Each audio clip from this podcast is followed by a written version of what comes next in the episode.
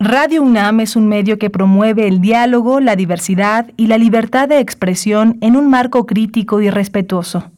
Los comentarios expresados a lo largo de su programación reflejan la opinión de quien los emite, mas no de la radiodifusora.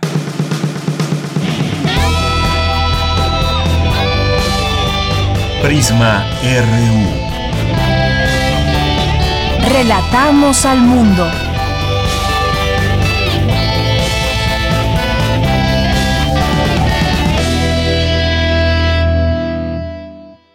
Muy buenas tardes, muchas gracias por escucharnos, sintonizarnos ya aquí en Prisma RU, este programa en vivo que se transmite para todos ustedes, nuestro informativo vespertino de Radio UNAM.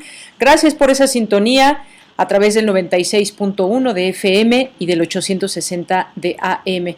No olvidamos, por supuesto, a quienes están atentos a través de nuestra señal de internet en www.radio.unam mx. Qué gusto que nos acompañen al iniciar esta semana. Hay mucha información. Por supuesto que nos pondremos al día de lo que hay con Ucrania y Rusia, porque ya se han sentado a negociar ambos países, lo cual me parece que le da muchísimo gusto al mundo, pero sobre todo es un avance apenas de lo que podría ser una solución. No han llegado a acuerdos eh, claros esta fue una reunión de alrededor de cinco horas en las que han hablado de temas principales en los que pudieran adentrarse para seguir avanzando en lo subsecuente. Así que de esto platicaremos más adelante aquí en este espacio con el doctor Moisés Garduño, que es internacionalista, profesor e investigador en la Facultad de Ciencias Políticas y Sociales de la UNAM. ¿Qué dice Ucrania? ¿Qué dice Rusia? De esto vamos a estar platicando ya de cara frente a una posible negociación. También vamos a platicarles en este día Hoy se cumplen dos años del primer caso de COVID-19 en México. ¿Cómo va el escenario? El tema de las vacunas también, si ya se asoma el fin de esta pandemia, lo platicaremos con el doctor Antonio Lascano Araujo, doctor en ciencias por la UNAM, especialista en biología evolutiva y divulgador de la ciencia. Hoy tendremos nuestra colaboración también cada 15 días, como ya es costumbre, con el periodista Luis Guillermo Hernández y con plan vamos a platicar sobre el exconsejero jurídico de la presidencia, Julio Scherer Ibarra, quien se habría reunido con el abogado Juan Collado, que se encuentra en la cárcel, quien lo acusa de extorsión. Nos va a platicar sobre este tema. Tendremos también hoy, que es lunes, hoy es la cartografía RU con Otto Cázares. Tendremos, por supuesto, también, como todos los días aquí, información del mundo, de México, de cultura, la información universitaria también aquí en Prisma RU. Así que quédese con nosotros y eh, vamos a presentarles un resumen de la información, pero por supuesto también quería comentarles que hoy es el Día eh, Mundial eh, contra las enfermedades raras, el Día Mundial de las Enfermedades Raras, y pues hay 2.5 millones de mexicanos con enfermedades raras. Este tipo de padecimientos, de padecimientos son aquellos que tienen una prevalencia de no más de 5 personas por cada 10 mil habitantes. Y hoy la Ciudad de México iluminará de color morado, verde y azul sus monumentos y edificios más emblemáticos en el marco de este día en favor de una salud incluyente y crear conciencia social por la atención y visualización de este tipo de padecimientos que están prácticamente olvidados. Así que desde aquí relatamos al mundo y por cierto también nos acompañan allá en cabina Denis Licea, quien está al frente de esta producción, Coco Montes en los controles técnicos, aquí en los micrófonos le saluda Deyanira Morán, con todo el gusto de siempre, y desde aquí relatamos al mundo. Relatamos al mundo. Relatamos al mundo. Y en este último día del mes de febrero, 28 de febrero, lunes, en la información universitaria, el Museo Universitario de Ciencias y Arte de la UNAM reinicia actividades con la exposición Non-Site Pedregal Revisitado del artista visual Perla Krause Kleinbord, egresada de la antigua Academia de San Carlos. Rinde el maestro Rubén Ruiz Guerra, director del Centro de Investigaciones sobre América Latina y el Caribe, su segundo informe de labores. En la información nacional, el presidente Andrés Manuel López Obrador dijo que espera confirmar la información del supuesto fusilamiento de 17 personas que habían asistido a un velorio en Michoacán. Dijo que el reporte que le envió la Fiscalía de Michoacán es que no han encontrado cuerpos, aunque sí hay evidencias de un enfrentamiento. La comunidad Levarón propone formar un autogobierno en su comunidad, La Mora, en Bavispe, Sonora, tras la masacre ocurrida el 4 de noviembre de 2019, donde murieron nueve integrantes de esa familia, entre ellos tres mujeres y seis menores. Y en la información internacional, la Asamblea General de la ONU inició hoy una sesión especial con un minuto de silencio por la crisis en Ucrania por su parte, el presidente Vladimir Putin exigió hoy a su homólogo francés, Emmanuel Macron, el reconocimiento de Crimea como territorio ruso y la desmilitarización de Ucrania como condiciones para terminar el conflicto. Mientras tanto, el avión de la Fuerza Aérea Mexicana, que repatriará a los mexicanos que salieron de Ucrania tras la invasión rusa, esperará en Rumania por si hay alguna confrontación y en más de este conflicto, la FIFA expulsó a Rusia de las competiciones internacionales.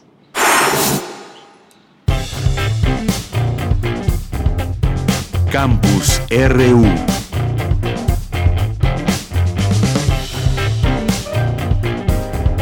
Bien, pues nos enlazamos ya con mi compañera Cindy Pérez Ramírez para iniciar nuestro campus universitario de este día a la una con diez minutos. El diálogo académico, la transparencia y un constante esfuerzo por enfrentar viejos y nuevos retos son instrumentos en el quehacer cotidiano del CIALC, señala su director Rubén Ruiz Guerra. ¿Qué tal, Cindy? Adelante con la información. Muy buenas tardes. ¿Qué tal, Deyanira? Muy buenas tardes a ti y a todo el auditorio. Por primera vez en su historia, el Centro de Investigaciones sobre América Latina y el Caribe cuenta con un grupo de trabajo conformado por 49% de varones y 51% de personal femenino. Además, en 2021 se desarrollaron 38 proyectos de investigación individual y 45 de colaboración colectiva datos que reflejan el trabajo continuo del centro pese a la pandemia. Así lo señaló desde la sede del Centro de Investigaciones sobre América Latina y el Caribe CIALC el maestro Rubén Ruiz Guerra durante su segundo informe de actividades correspondiente al periodo 2021-2022. Durante el periodo que se reporta, el equipo de investigación dirigió seis tesis de doctorado, nueve de maestría y nueve de licenciatura con título o grado obtenido. Quiero destacar en este momento nuestro diplomado de Historia de América, que se realizó en colaboración con el Instituto Panamericano de Geografía e Historia, organismo especializado de la Organización de Estados Americanos. Se han llevado a cabo 54 eventos de carácter nacional e internacional. La relación del CIAC con los medios de comunicación se ha fortalecido.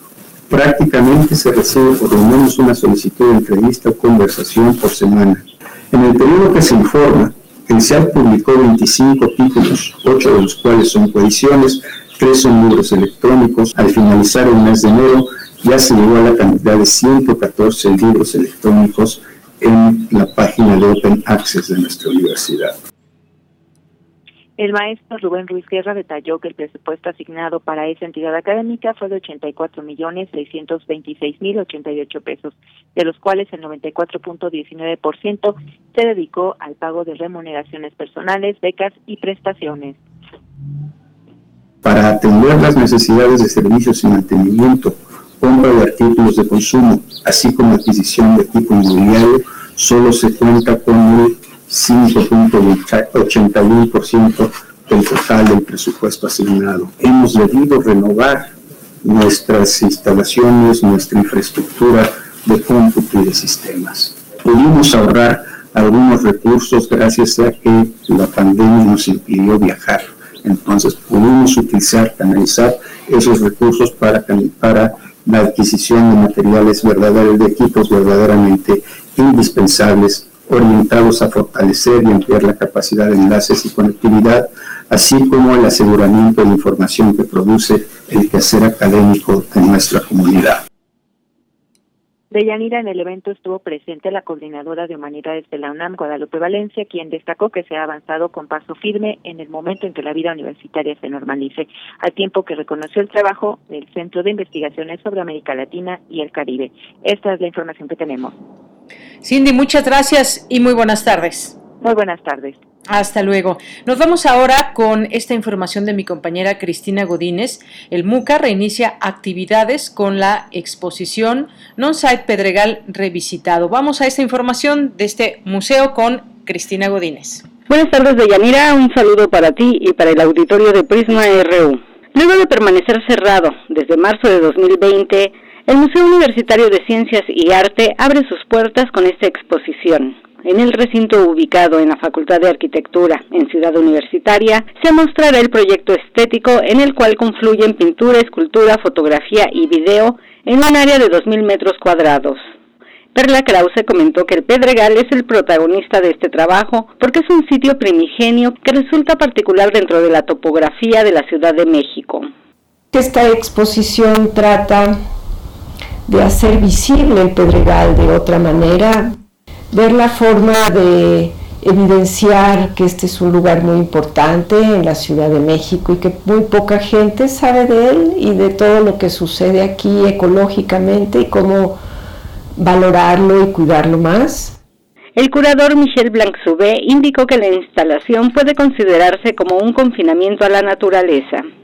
Llevar a la conciencia del visitante que hay estos espacios de naturaleza adentro del perímetro de la ciudad y la verdad es, uh, es una fuente de esperanza para un futuro bastante uh, preocupante.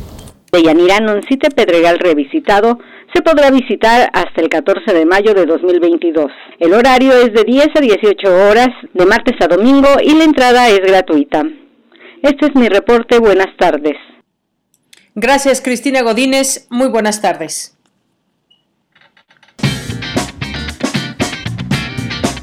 Hoy en la UNAM, ¿qué hacer y a dónde ir?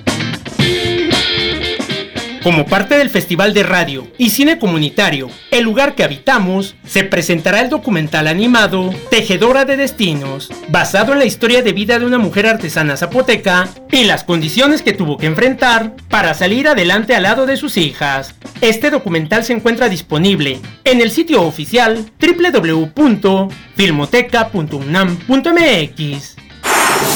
No te puedes perder una emisión más de la serie Saben las Palabras coproducción de Radio UNAM y Editorial Planeta, bajo la conducción de la comunicadora y lexicógrafa Laura García. La serie, ¿saben las palabras? Te espera hoy y todos los lunes a las 18.30 horas a través de las frecuencias universitarias de Radio UNAM, 96.1 de FM y 860 de AM.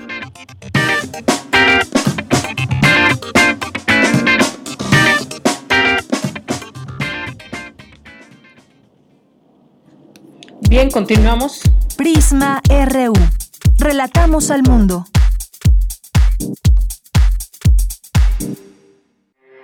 Porque tu opinión es importante, síguenos en nuestras redes sociales, en Facebook como Prisma RU y en Twitter como arroba PrismaRU. Bien, es la una de la tarde con 17 minutos y pues ya son dos años, dos años del primer caso de COVID-19 en México, de este virus SARS-CoV-2 que llegó a México un 28 de febrero. Bueno, por, por lo pronto en los términos oficiales, porque pues seguramente este virus habría llegado antes, pero oficialmente se dio a conocer el primer caso en México hace justamente dos años. De ahí hasta el día de hoy, ¿qué escenario tenemos? ¿Qué ha pasado? Eh, toda esta situación que hay en el mundo, pero en el caso específicamente de México, cómo van marchando las cosas. Obviamente, pues nos insertamos también en un mundo globalizado y bueno, este eh, control que ha habido ya de la enfermedad es importante mencionarlo debido pues en principio también a las medidas que se han tenido y por supuesto a las vacunas también que hoy en día se aplican. Hoy hemos invitado al doctor Antonio Lascano Araujo, que es doctor en ciencias por la UNAM, especialista en biología evolutiva y divulgador de la ciencia. Esto muy en resumen, por supuesto. Doctor, ¿cómo está? Bienvenido, buenas tardes. ¿Cómo le va, Deyanira? Buenas tardes, a sus órdenes. Gracias, doctor. Pues decía yo, se cumplen dos años del primer caso de COVID-19 en México. ¿Qué podemos decir a dos años, doctor? Hoy, ¿qué escenario tenemos? Ya hay muchas, eh, muchas voces que empiezan a hablar, eh, empiezan a hablar del posible fin de esta pandemia, que aunque no se tienen fechas exactas, ni mucho menos, quizás este año sea un buen año para hablar de, eh, pues, mucho menos casos, tanto eh, de muertes como de contagios de COVID-19. ¿Qué nos puede decir, doctor? Bueno, yo creo que habría que dividir el análisis, el balance en varios aspectos. En términos políticos, desde luego, el fracaso estrepitoso de la política gubernamental que demostró la incapacidad del gobierno, de las autoridades de salud para enfrentar la realidad. Yo a ratos me pregunto todavía si es que tenemos un secretario de salud o no. Pues eso sería un primer problema. El segundo eh, aspecto dentro de los aspectos políticos, el segundo tema entre los aspectos políticos sería la forma trivial y responsable en el que muchas autoridades, comenzando con el presidente de la República, minimizaron el riesgo y causaron unos daños terribles que eh, habrá que hacer un balance en el futuro. El presidente eh, siempre insiste, el presidente López Obrador, que quiere pasar a la historia, sí, van a pasar él y muchos de sus colaboradores, pero no creo que en los términos en que lo estaban imaginando. En tercer lugar, yo creo que habría que subrayar, saliéndonos ya un poco de la parte política, eh, la respuesta tan extraordinaria, tan admirable del personal de salud en México y en otros lados del mundo, ciertamente, pero en el caso mexicano, que enfrentados con una enfermedad nueva, eh, sacrificaron incluso su vida, hay que decirlo, eh, para tratar de combatir la, la crisis tan brutal. Eh, y en cuarto lugar, entrando específicamente a lo que es el tema de la perspectiva de biológica. Yo no soy epidemiólogo, no soy médico, este, no soy experto en vacunas, pero en términos concretos de la pandemia, como un científico más, como un observador más, yo lo primero que quisiera decir es que el panorama ha cambiado radicalmente, pero no nos tenemos que confiar. Piense usted que hace año y medio había gente que se suicidaba o que intentó suicidarse cuando sabían que tenían COVID. Todos recordamos esas imágenes de pacientes brincando en un acto trágico terrible, brincando por la ventana de hospitales porque sentían que era una condena a muerte, que en muchos casos lo era, ciertamente, ¿no? Y piense usted cómo ahora las vacunas nos han abierto una perspectiva completamente nueva. Yo diría que eh, supimos o creemos saber cuándo llegó eh, la primer, eh, cuando se reportó el primer caso de COVID-19 en México, pero nunca vamos a ver, no nos va a tocar atestiguar a ninguno de nosotros cuando eh, termine la enfermedad, porque eh, los virus de RNA eh, cuesta mucho trabajo extinguirlo. Piense usted que los únicos virus que hemos extinguido en la historia de la humanidad eh, han sido el virus de la viruela y el virus de Rinder Coetes, que afecta a ganado bovino, pero son, son virus de DNA, que es una molécula mucho más estable y por lo tanto no tenemos este surgimiento constante de variantes. Eh, yo creo que estamos en una situación que efectivamente es muchísimo mejor, más alentadora, pero hay un, punto aquí que en términos biológicos es muy importante aclarar. Mire usted, eh, sabemos que eh, con la variante Omicron eh, las consecuencias sobre la salud de las personas que han tenido la infección previa o que están vacunadas suelen ser mucho más benignas. El número de muertes va a ser menor. Sabemos, esto se publicó hace apenas un par de días, eh, sabemos que las personas infectadas por la primer subvariante de Omicron eh, no enferman de gravedad, a veces en cuenta se dan eh, que han sido infectadas por la segunda variante de subvariante de Omicron. Eh, pero eh, lo que es importante tener en cuenta es que Omicron no desciende de Delta y Delta no desciende de Gamma y Gamma no desciende de Beta y Beta no desciende de Alfa. Es decir, no estamos viendo que el virus se esté haciendo menos agresivo a medida que evoluciona eh, el sistema como tal, sino estamos viendo que para estos, eh, para esta variante Omicron que surgió de una especie de pool, de una población, de un acervo de, de virus, eh, los daños son infinitamente menos agresivos y tenemos a nuestro favor las vacunas. Yo creo que hay que hacernos a la idea de que vamos a tener un virus con una pandemia eh, menor, menos agresiva, que vamos a tener probablemente que necesitar de eh, vacunas estacionales, como ocurre con otras enfermedades, como la influenza, y que tenemos que estar listos no por un ánimo de paranoia, sino porque es la realidad biológica con la posibilidad de que aparezcan nuevos virus.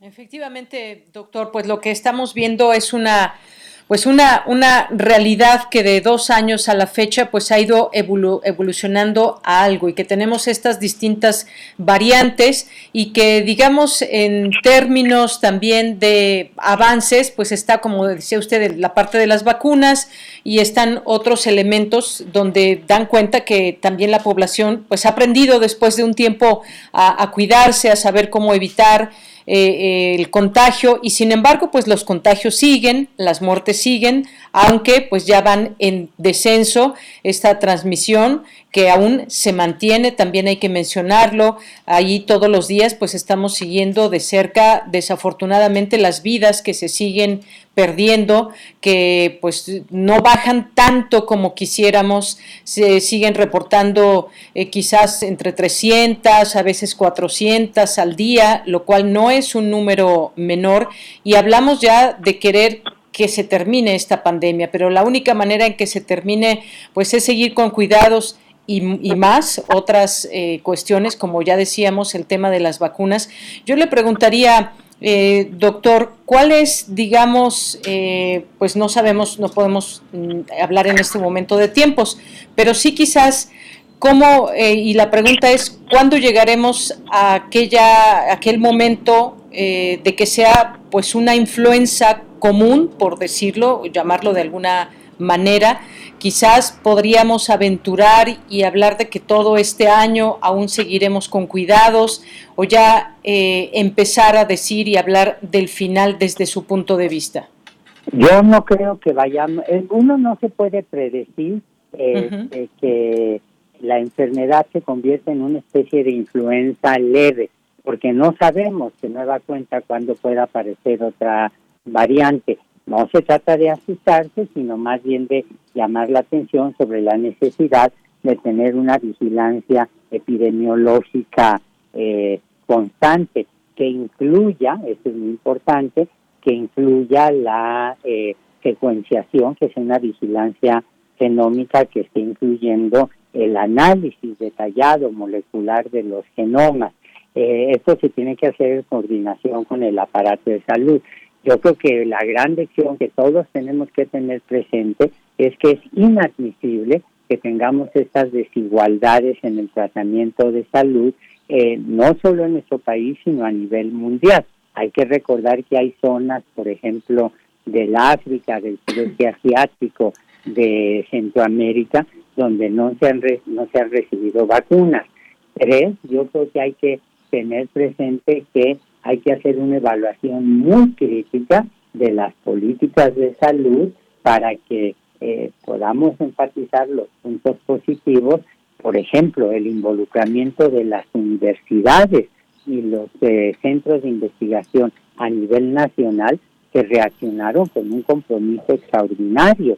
Eh, y cuatro, darnos cuenta que la salud tiene que ser una prioridad de cualquier gobierno y de toda la sociedad, ¿no? Yo no creo que, ah, no, no es que de repente apaguemos el, apagador de la luz y decir, ahora sí, se acabó la pandemia. La, la, la transformación de la pandemia en endemia es algo que todos deseamos, pero no hay que olvidar que tenemos enfermedades endémicas como la malaria que matan un millón y medio de personas al año, que tenemos eh, patógenos como la bacteria que causa la tuberculosis, que es endémica y que allí está, este, que tenemos eh, enfermedades virales como el SIDA, que allí están. Hay perspectivas nuevas, pero yo creo que la responsabilidad individual, colectiva, social, gubernamental, tiene que ser muy intensa y no se puede bajar la guardia, sin vivir eh, aterrado. A mí la pandemia me dio tanto miedo que decidí que por eso no me iba a cerrar. Pues sí, como dice usted, este factor del miedo y cómo lo hemos vivido ha generado una serie de situaciones también entre la población tremenda. Eh, mi siguiente pregunta, doctor, tiene que ver con, hemos visto estas distintas variantes, usted nos explicaba, eh, Delta no tiene que ver con Omicron o al revés, o estas variantes que conocemos. Eh, estamos ahora en esta que prevalece, que es Omicron y que lo que nos han dicho los médicos es que pues afecta de manera diferente a nuestro organismo con respecto a Delta, por ejemplo, que son las vías respiratorias altas en vez de las bajas. ¿Podría ser eh, que en este cambio y en estas variantes que van surgiendo, las variantes tiendan a ser eh, menos agresivas o puede ser que a estas alturas pueda surgir una variante más agresiva? Una variante más agresiva siempre puede surgir. Y otra vez, este, Delta nos dejó una nos dejó una serie de tragedias individuales y colectivas pavorosas. Omicron es menos agresiva, pero aunque Omicron y Delta son primos, Omicron no es hija de Delta y por lo tanto se va atenuando sus efectos, van a tener sus efectos negativos. Es otra es otra eh, variante que tuvimos, voy a ponerlo en términos aleatorios, tuvimos la buena suerte de que fuera menos agresiva y que apareciera cuando ya mucha gente estaba vacunada o tenía infecciones previas que la protegían. Pero eso no quiere decir que la que siga va a ser menos eh, agresiva todavía que Omicron. No lo sabemos. Lo que sí sabemos es ahora es cómo cuidarnos con más detalle. Mire, por ejemplo, hace dos años estaban poniendo tapetitos sanitarios para entrar en edificios, todos salíamos con una careta de plástico, eh, la gente en el supermercado estaba con guantes. Eh, bueno, sabemos ahora que eso no solo no es necesario, sino que resulta eh, prácticamente baladí, eso no sirve para, para controlar el, la la pandemia, la dispersión del patógeno. Yo creo que en eso es en lo que nos debemos concentrar, en darnos cuenta que nunca va a aparecer una variante, eso se lo puedo garantizar, que pueda atravesar un buen cubrebocas. Nunca va a aparecer una variante que resista la acción del agua y el jabón, jamás. Eso, eso es absolutamente seguro. Bueno, usemos eso como información para que se conviertan en hábitos constantes de higiene y de prevención, junto con las vacunas y junto con algo que a nivel mundial no ha sido tan exitoso, eso también hay que decirlo. No tenemos medicamentos eficaces con el nivel que nos gustaría tener para tratar a los pacientes cuando se enferman, ¿no?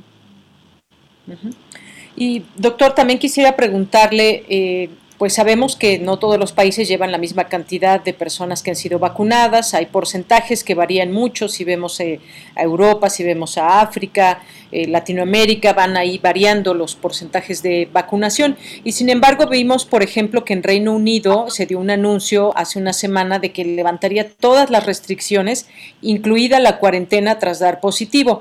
Y ese es un ejemplo de lo que puede venir paulatinamente para las distintas eh, naciones levantar todas las restricciones.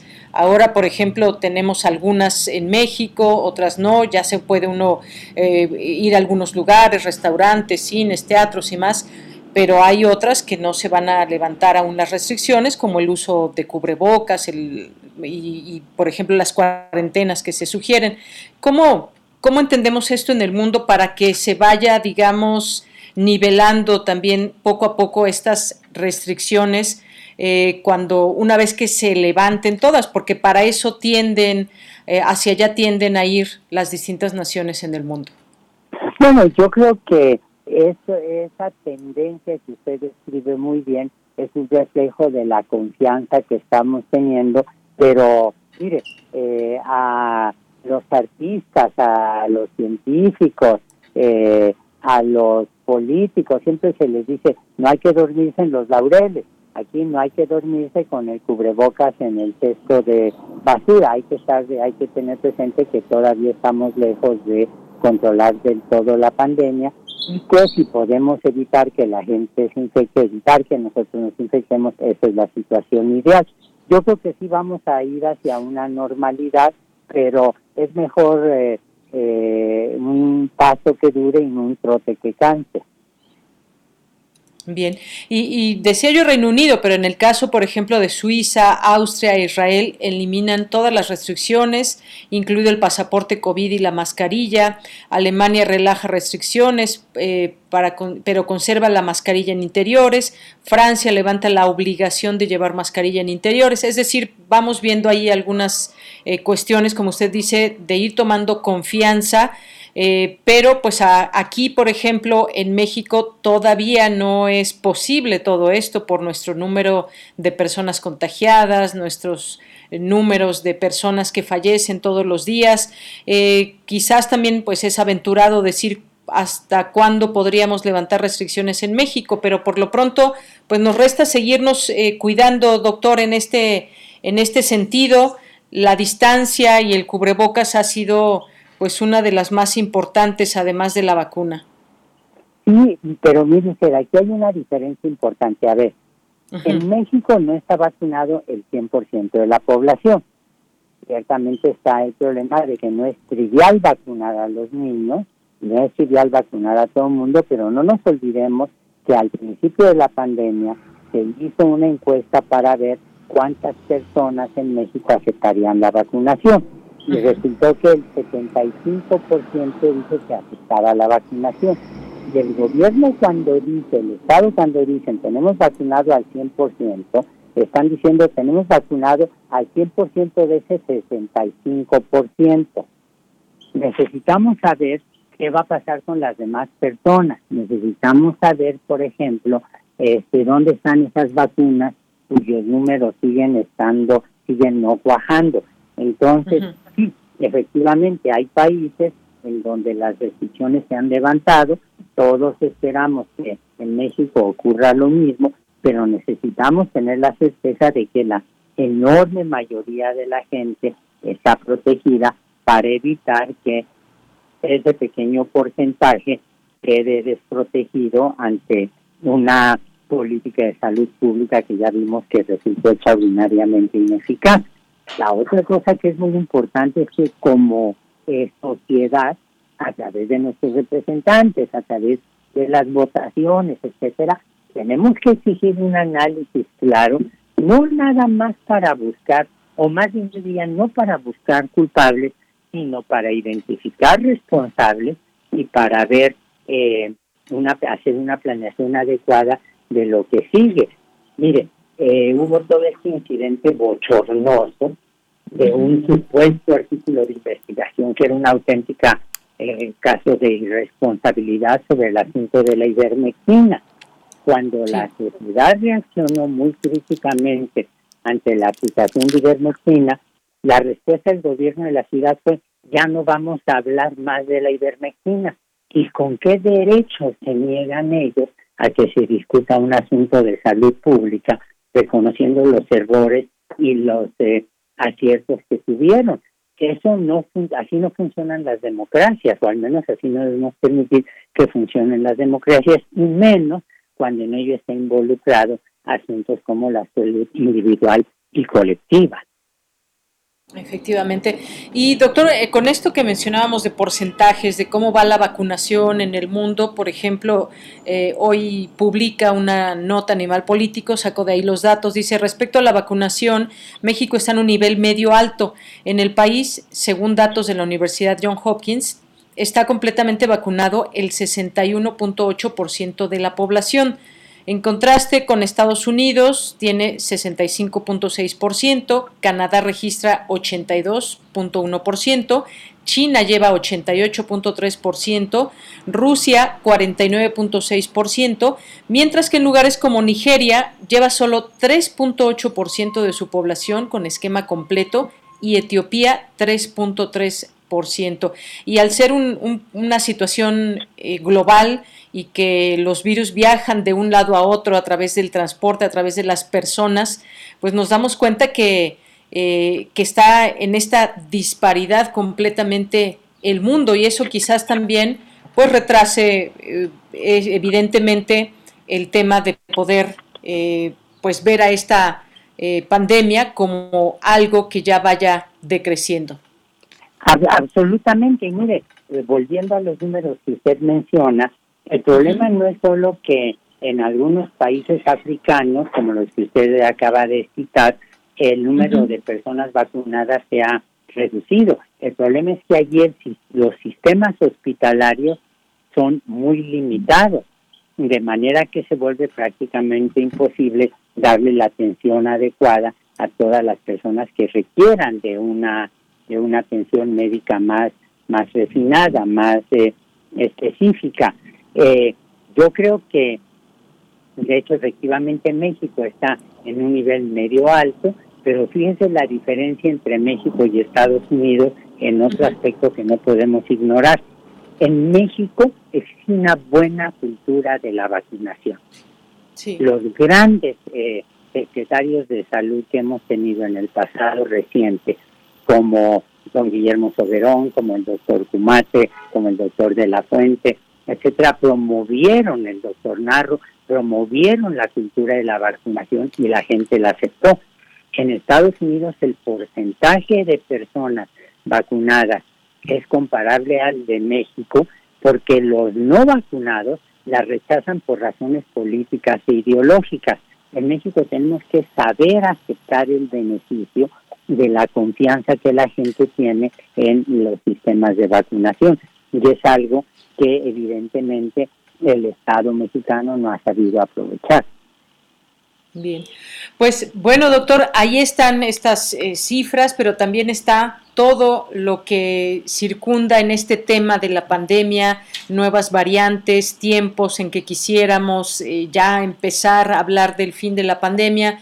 Todavía no lo podemos hacer, ni de levantar restricciones en México, cómo va este asunto en el mundo. Pues muchas gracias, gracias doctor, como siempre que nos da un panorama de este tema desde su perspectiva. No, a sus órdenes, muchas gracias. Este, y déjenme subrayar, aquí estoy hablando como un simplemente un biólogo evolutivo que ve cuáles son las tendencias del virus, la imagen se tiene que completar con lo que digan eh, los especialistas en las otras áreas de, de la pandemia, que finalmente lo hemos aprendido todos de manera muy dolorosa, es un fenómeno que involucra aspectos sociales, económicos, ideológicos, religiosos en el caso estadounidense, médicos, etcétera, ¿no? Yo creo que es con el concurso de todos los sectores involucrados como este problema se podrá resolver eventualmente. Por supuesto. Muchas gracias, doctor. Encantado, cuídese y a sus órdenes. Gracias, doctor. Le mando un abrazo. Doctor Antonio Lascano Araujo, doctor en Ciencias por la UNAM, especialista en Biología Evolutiva y divulgador de la ciencia con este tema, cómo vamos con la pandemia. Hay un dato, con esto cierro la entrevista, de acuerdo eh, con información de la Universidad John Hopkins, México se encuentra en el noveno lugar mundial de mortalidad por COVID-19.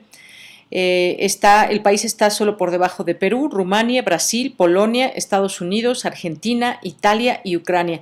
También todo un tema, yo lo sé, muy polémico, cómo son las poblaciones de cada país, qué enfermedades, qué situación hay de los sistemas de salud y muchas otras cosas. Pero eh, no quería dejar pasar de dar este dato. Continuamos. Prisma RU. Relatamos al mundo. Tu opinión es muy importante. Escríbenos al correo electrónico prisma.radiounam@gmail.com. Bueno, y nos vamos ahora con Luis Guillermo Hernández, periodista independiente, doctorando en medios, comunicación y cultura, analista político, experto en medios, director de la Sexta W, una plataforma de contenidos periodísticos. Luis Guillermo, buenas tardes, bienvenido.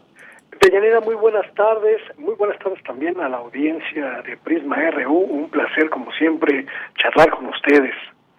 Pues para nosotros también siempre es un gusto recibirte en esta colaboración quincenal que tenemos aquí en este espacio. Pues hoy el tema, Luis Guillermo, el exconsejero jurídico de la presidencia, Julio Scherer Ibarra, reconoció haberse reunido con los hijos del abogado Juan Collado, este último que lo acusó de extorsión, asociación delictuosa, lavado y tráfico de influencias, aunque, bueno, pues rechazó interferencias de mala fe. ¿Qué nos puedes decir en tu análisis de esto de esta información que hoy vemos en distintos medios de comunicación? Lo que, lo que inicialmente había sido una revelación muy, muy impactante, que pues difundieron ayer, desde ayer algunos medios de comunicación, y que podría haber despertado pues sospechas sobre el involucramiento del ex consejero jurídico Julio Scherer Ibarra en asuntos de corrupción en asuntos de, de pues tráfico de influencias, en presiones, incluso en tráfico de, de su propia eh, función como consejero jurídico para obtener beneficios personales, pues hoy quizá ya no sea tan tan fuerte después de haber escuchado lo que dijo el propio Scherer, pero sobre todo, estimada Yanira, lo que comentó hoy el presidente de la República al respecto, porque si bien la denuncia de Juan Collado es contundente en torno de la presión o el papel que ah, pudieron haber cumplido algunos de los aliados jurídicos de Julio Scherer, los abogados Juan Araujo, César Omar González, Isaac Pérez, que han litigado con el propio Scherer en distintas ocasiones y también el ex colaborador del, del, consejero jurídico David Gómez Arnau. Pues el hecho de que el propio presidente de la República haya planteado que él mismo pues escuchó estas peticiones de, de que Juan Collado pues pudiera acceder a los beneficios de la devolución de los eh, peculados o del, del dinero que desfalcó para poder acceder a una libertad eh, eh, eh, eventual, pues pone este asunto de Yanira en una dinámica muy distinta, me parece a mí, en una dinámica en la que tenemos que entender la forma en la que se están procesando los grandes casos de corrupción en México, que tiene que ver, uno, con buscar que quienes causaron daño a la hacienda pública, daño al, al dinero público, pues eh, reparen, reparen este asunto devolviendo dinero y que ese dinero, como dijo el presidente, se destine a la pues a los asuntos de combate a la corrupción o al instituto para devolver al pueblo lo robado. Y que deje esta esta especie de tenebra en la que durante mucho tiempo se negoció la impunidad en las élites mexicanas, pues nos abre una perspectiva muy, muy interesante en este sentido. Eh, pues efectivamente, Luis Guillermo, pues hay eh, pues todo este tema que hoy también es eh, importante analizar. Y esto tendría que ver, la pregunta también es por qué en este momento se denuncia, qué es lo que busca Juan Collado, en todo caso también, pues bueno, quiere salir de la cárcel, obviamente está detenido ahí por eh, tales y cuales eh, delitos y este abogado pues hace esta denuncia al ex consejero y ex consejero jurídico de presidencia y a tres abogados más y a un operador financiero por estos delitos que mencionaba, extorsión, asociación delictuosa, lavado y tráfico de influencias.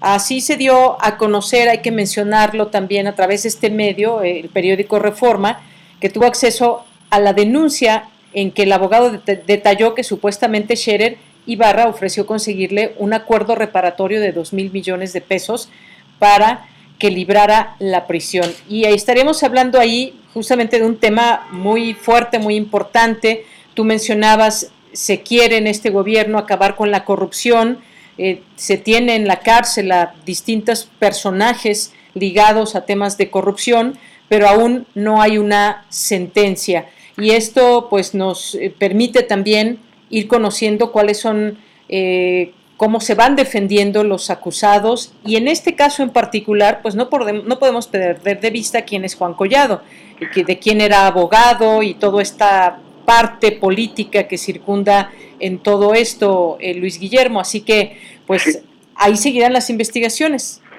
Hay un punto que me parece que es muy importante destacar. En, la, en, la, en, el, reportaje que publica Reforma, como también en la nota que publica Animal Político sobre el mismo tema, me llama la atención un elemento que Juan Collado en ningún momento señala directamente a Julio Scherer Ibarra de haber participado o de haber condicionado o de haber solicitado dinero, recursos o intervención de ninguna índole. En todo momento, Juan Collado es muy cauteloso de señalar a sus colaboradores o a los abogados que en algún momento han litigado con él y que en muchos casos han sido señalados como parte de la estructura de poder que el propio Julio Scherer Ibarra tenía desde la Consejería Jurídica de la Presidencia de la República. Este elemento a mí me llama mucho la atención porque es una especie de, llamémosle así, pues ajuste de cuentas entre abogados no señala directamente, pero deja abierta la puerta de que sea corresponsable, por lo menos o por el trato directo que tiene con los abogados a quienes sí imputa de haberle pedido dinero, de haberle sugerido vender su, su participación en la en la empresa bancaria que tiene, etcétera. Este es un elemento que a mí en lo particular me llamó mucho la atención. ¿Por qué Juan Collado no señala directamente a Scherer? ¿Por qué no lo involucra directamente en su denuncia, pero deja abierta la puerta a la sospecha?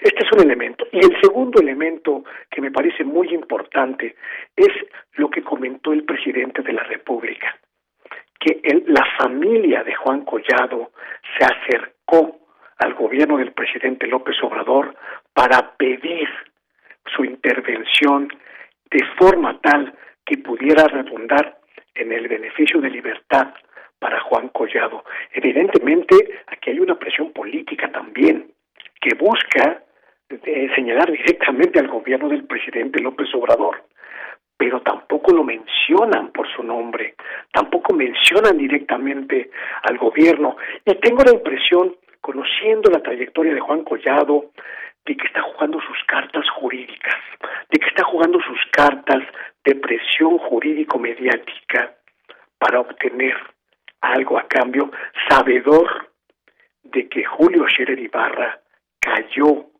de la gracia del presidente de la República.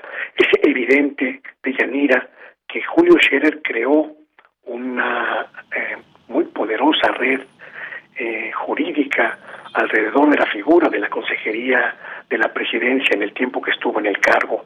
Y también es cierto, como le dijo hoy el presidente, que se convirtió en una especie de contrapoder, que incluso, incluso eh, competía con la propia secretaria de gobernación de ese entonces, y que eso pues generó la caída de ambos, de la secretaria de gobernación y también de Julio Scherer.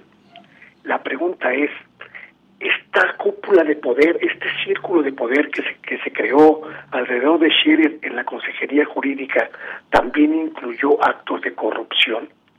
Porque esa es la pregunta clave que nos permitiría responder lo que ha desatado esta denuncia penal, esta denuncia que presenta Juan Collado ante ante la fiscalía, ante el poder eh, ejecutivo y pues las pruebas nos irán dando los indicios de hasta dónde llegó eh, este poder de Julio Scherer Ibarra. Bien, eh, pues Luis Guillermo, ahí está ese tema que no podíamos dejar pasar en este análisis y efectivamente algo que mencionas, eh, pues es que no lo menciona directamente a, Julio Scherer, vaya, no lo inculpa directamente, habla de un grupo de abogados vinculados presumiblemente con Julio Scherer, es lo que, como lo consignan las, las notas, y que le habían pedido que vendiera esta, esto que mencionabas, Caja Libertad a Banco Afirme. su participación en Caja Libertad. Efectivamente, propiedad de Julio Villarreal Guajardo, y según la denuncia, los abogados le dijeron que el empresario bancario era amigo del entonces consejero jurídico. Pues ahí dejamos estos elementos, importante también lo que mencionas, que dijo el presidente de México al respecto, y lo que sí que alrededor de todo esto, además de muchos políticos, pues también mucho, demasiado dinero de por medio, eh, Luis. Demasiado dinero de por medio, pero además también la lucha de poder entre el gobierno del presidente López Obrador y el pasado que representa Carlos Salinas de Gortari, que por supuesto está plenamente ligado a, Juan Collado en todos los sentidos. Me parece que este es un asunto que nos va a dar mucha tela de dónde cortar, de Yanira, porque es verdaderamente sin precedentes este hecho. Y me parece, me parece que pronto vamos a tener más noticias de este asunto. Sin lugar a dudas, Julio Scherer va a estar en los medios públicos, va a estar en la discusión pública durante mucho, mucho tiempo todavía. Así es. Bueno, Luis Guillermo Hernández, muchísimas gracias por estar con nosotros. Oye, y no olvidar aquella fiesta de la hija de Juan Collado, donde justamente se reunió esa clase política muy ligada entre sí y quienes fueron esos personajes tan importantes invitados a aquella fiesta donde todo parecía miel sobre hojuelas. Muchas gracias, Luis. Muchísimas gracias. Habrá que recordar la llamada boda maldita. Prácticamente todas las personas que aparecen en esas fotos tienen problemas con la justicia el día de hoy. Así es. Luis Guillermo, un abrazo. Muchas gracias, muy buenas tardes. Hasta luego, muy buenas tardes. Luis Guillermo Hernández, periodista independiente, director de la Sexta W, esta plataforma de contenidos periodísticos. Continuamos. Sala Julián Carrillo presenta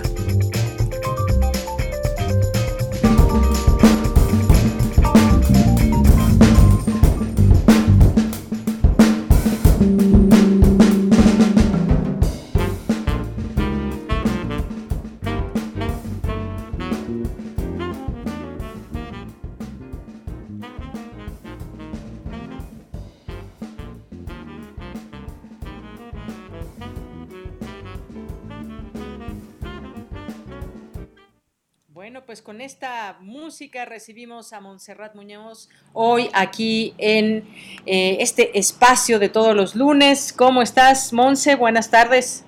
Hola, ¿qué tal, Deyanira? Lunes de Luna, equipo de Prisma RU, por supuesto a todos quienes nos escuchan a través de Radio Universidad, a quienes también están en Facebook como Sala Julián Carrillo Uh, y a quienes también les interesa el jazz, porque tenemos muy buenas noticias para ustedes. Conocimos a través de una masterclass que dieron en Facebook, eh, esto fue la página de Yamaha, a la baterista, quien está a cargo de este excelente cuarteto. Ellos hicieron música en Londres, ella es mexicana, ella vive allá en Londres. Y bueno, entre tantas cosas que compartió en esta masterclass, en esta clínica, fue que le gustaría lanzar contactos con nuestra audiencia mexicana. Por supuesto, el equipo de intersecciones de Radio UNAM dijo, queremos su música en Radio UNAM. Así que Migdalia Van der Joven va a estar con nosotros en entrevista este viernes a las 12 del día en Facebook es a las 12 del día, ya saben que nuestras entrevistas son generalmente en la noche, pero pues por la diferencia de horarios, queremos que la conozcan a mediodía en nuestro perfil. Va a estar contándonos sobre su experiencia, cómo es ser una música mexicana en otro país, eh, con, por ejemplo, preguntas muy específicas, qué tipo de set usa para tocar este jazz creativo, eh, cómo le ha ido, por ejemplo, extrañando la comida mexicana allá en Londres, pero por supuesto con mucho corazón, eh, produciendo esta música y acercándonos entre latitudes y demostrando que el talento mexicano, como no, es digno de estar en cualquier lado y sobre todo en esta escena tan específica del jazz, pero tan abierta que bueno, es capaz de maravillar a todos los públicos. Eso creemos, por favor sintonicen Intersecciones porque estará sonando parte de su material eh, original grabado en vivo y también lo que ya podrán encontrar en redes sociales, más algunas intervenciones en su voz. Esto que suena es Girl Facing South y bueno, nos contará más acerca de estos eh, temas que tienen nombres muy curiosos y pueden irla ahí buscando. Migdalia Van der Joven este viernes en Intersecciones, eh, todo arriba. Y de Yanira también queremos agradecerles muchísimo porque es de mi agrado, de mi enorme placer anunciarles que tenemos ya el curso de oratoria impartido por Sergio Rued al máximo. Ya no cabe ni un alma aunque sea digital y esto es bueno para invitarles a que sigan al maestro Sergio Rued quien es un excelente instructor de cómo moderar la voz, cómo estructurar discursos hablados y escritos. Ya incluso estuve en entrevista aquí con nosotros la semana pasada y contigo en Prisma. Y bueno, también a lo largo de la programación de Radio UNAM era un gusto para el equipo de extensión cultural escuchar los promos que hacían pues promocionando este curso. Si ustedes están dedicados al mundo del habla, de la palabra escrita, de la palabra hablada, o si les interesa saber más, digamos que tengan un negocio, que tengan que vender algo, este es el, el, foro adecuado. Están ustedes en las frecuencias de Radio UNAM para convencerse de que todas y todos podemos ser oradoras y oradores. Y bueno, este curso que es vía Zoom, que iniciará en marzo, le queremos dar también las gracias a todos quienes se inscribieron quienes ya van a formar parte de esta nueva generación y estén pendientes porque próximamente a lo largo de este año tendremos muchos más cursos enfocados en la locución y en este espíritu de las artes de congregarnos, de conocernos también y de expresarnos, que es a lo que voy. Deyanira, también muchas gracias a ustedes por todos los lunes tenerme aquí. Y pues bueno, esta información se las puse en Twitter. También sigan el Facebook, que es nuestra vía oficial, porque pronto iniciaremos con la difusión de El Retorno a la Razón, que es el diario vivo del FICUNAM, este festival de cine que ya nos anunciaron.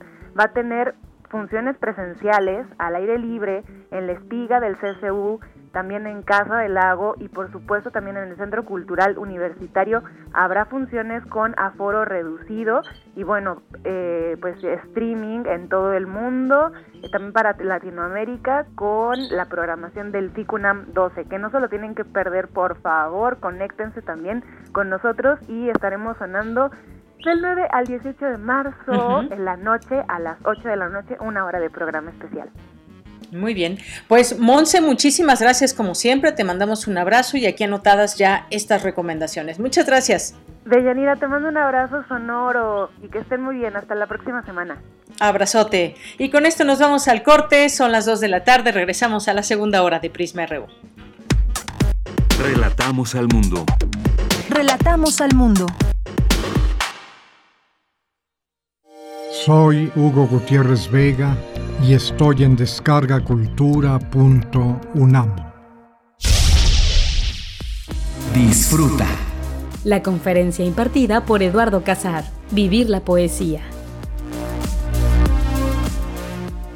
La poesía es una forma de conocerse a sí mismo a través del lenguaje. Eh, incluso hay una, una, frase de Beñat Arginsois que dice, la poesía no es un género literario, porque a diferencia de toda la literatura, la poesía no pertenece a la ficción. Conoce más en www.descargacultura.unam.mx. La legendaria máquina del tiempo es real y está al alcance de todos. Aquí estás revisitando tus días de estudiante cuando conociste a esos amigos inolvidables.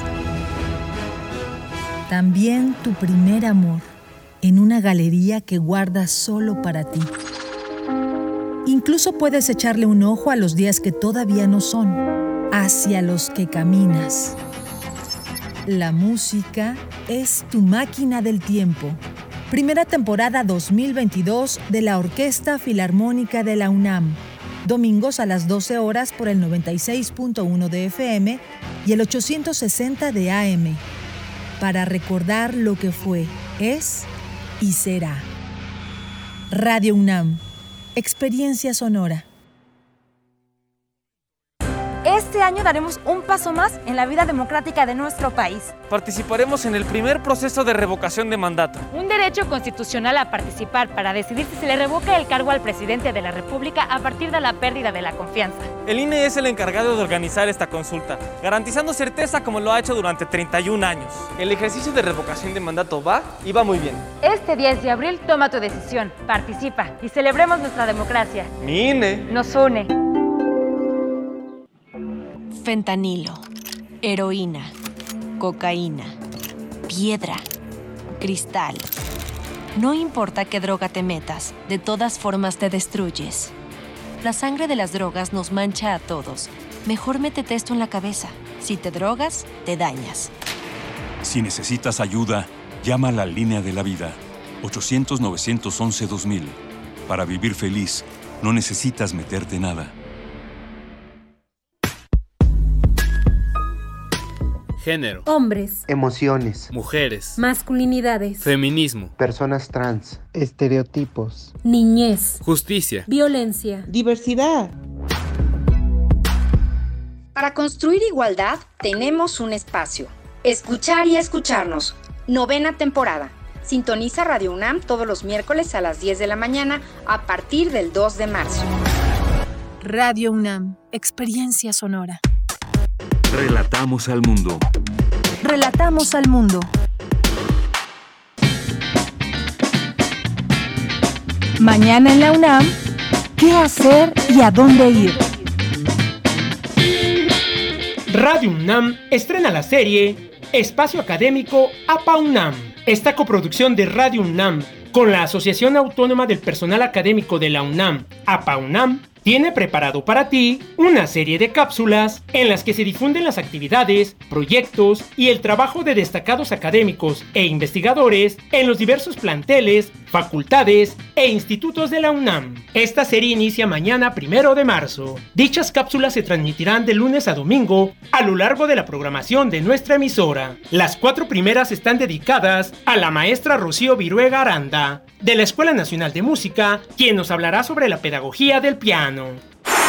Si eres alumno de nuevo ingreso en la UNAM, te invitamos a participar en el Rally Puma, organizado por Cultura UNAM a través de la Dirección de Literatura y Fomento a la Lectura y el Museo Universitario Arte Contemporáneo. En esta actividad podrás conocer y explorar el patrimonio universitario.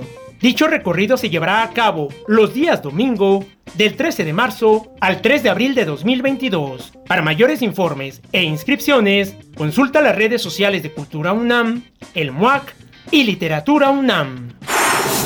Música UNAM organiza las jornadas Mujeres en la Música, que forman parte de las actividades conmemorativas por el Día Internacional de la Mujer. Las jornadas Mujeres en la Música comienzan el próximo 10 de marzo. Consulta la programación completa en www.cultura.unam.mx. Y recuerda, no bajemos la guardia frente a la COVID-19. Para Prisma RU, Daniel Olivares Aranda.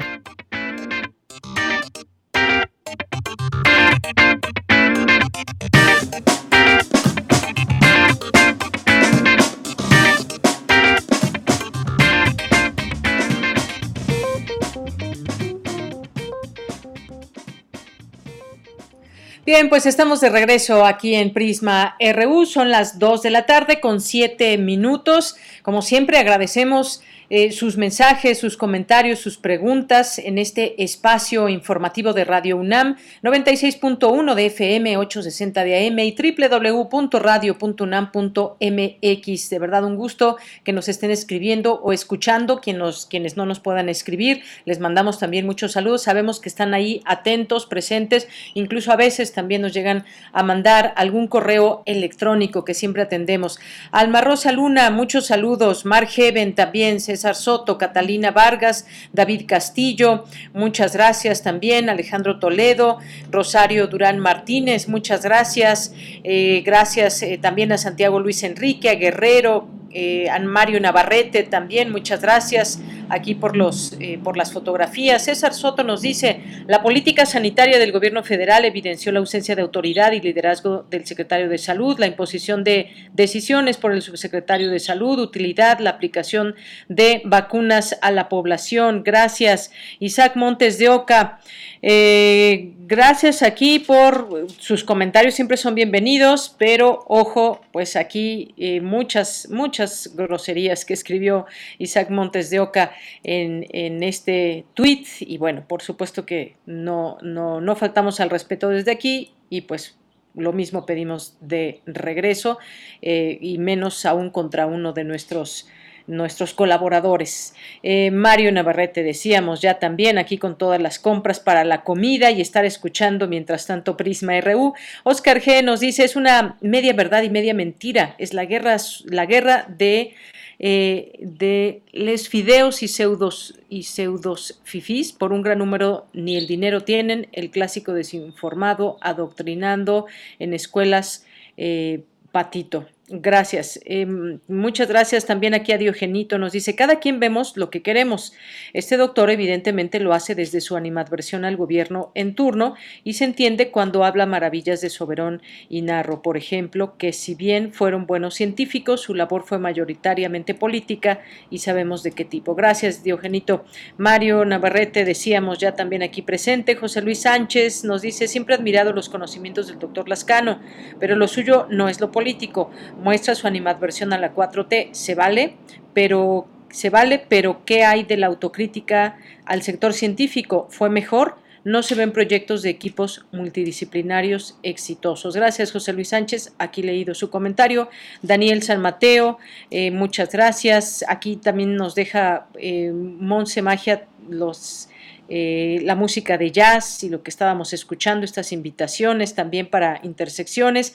María Bajes nos dice, eh, gracias, en serio es mejor opción, inicia con demeritar al secretario de salud, destila ignorancia y solo dice lugares comunes. Gracias, eh, María Bajes, leído tu comentario. Eh, Marco Fernández nos dice, la posición del doctor se contradice al hablar de irresponsabilidad del gobierno y de los médicos que perdieron la vida. Perdieron la vida porque, como él mismo dice, se trata de una enfermedad nueva. La sana distancia que se recomienda hoy se ha recomendado desde el primer día. Manuel nos dice, si él mismo reconoce que no es experto, eh, ¿para qué lo invitan a hablar? Su sesgo político es evidente, y uno duda entonces de sus opiniones.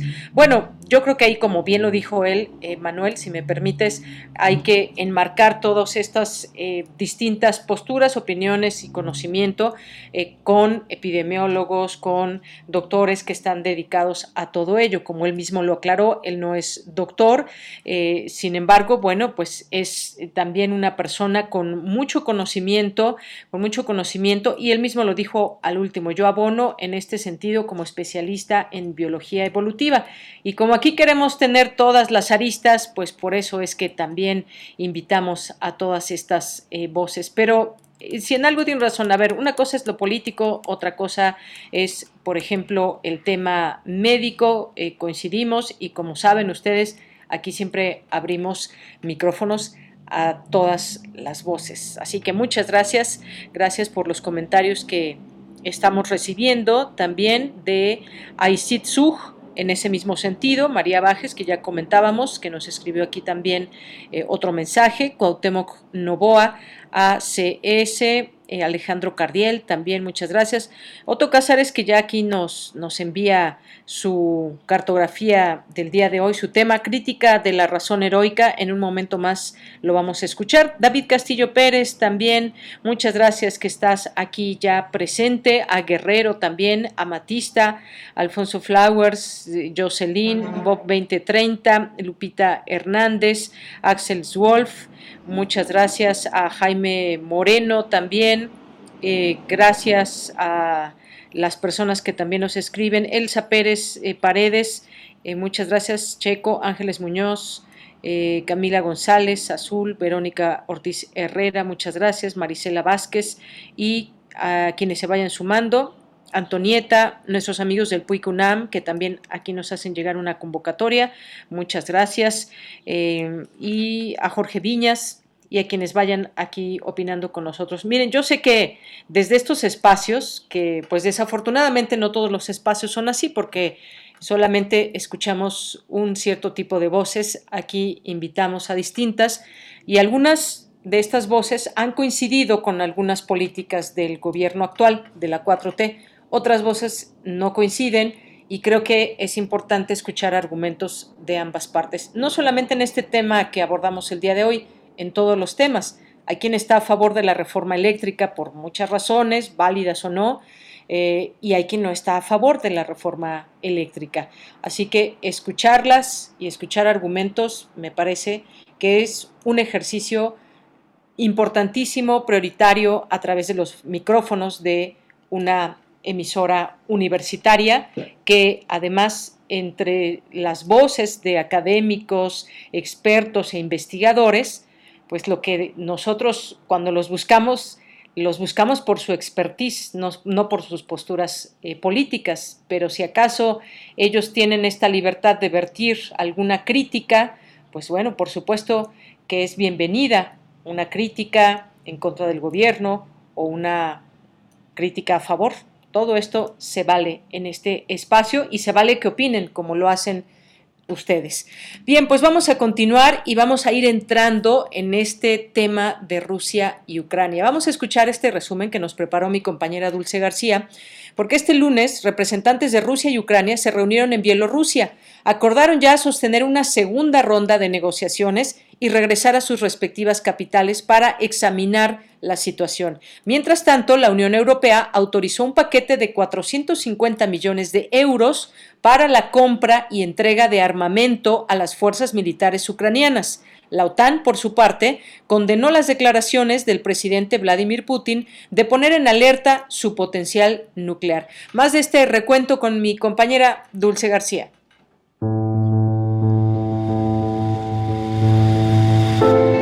Después de que el jueves 24 de febrero el presidente de Rusia, Vladimir Putin, anunciara un movimiento para desmilitarizar algunos sectores ucranianos, este lunes se cumplió el quinto día del conflicto armado con Ucrania.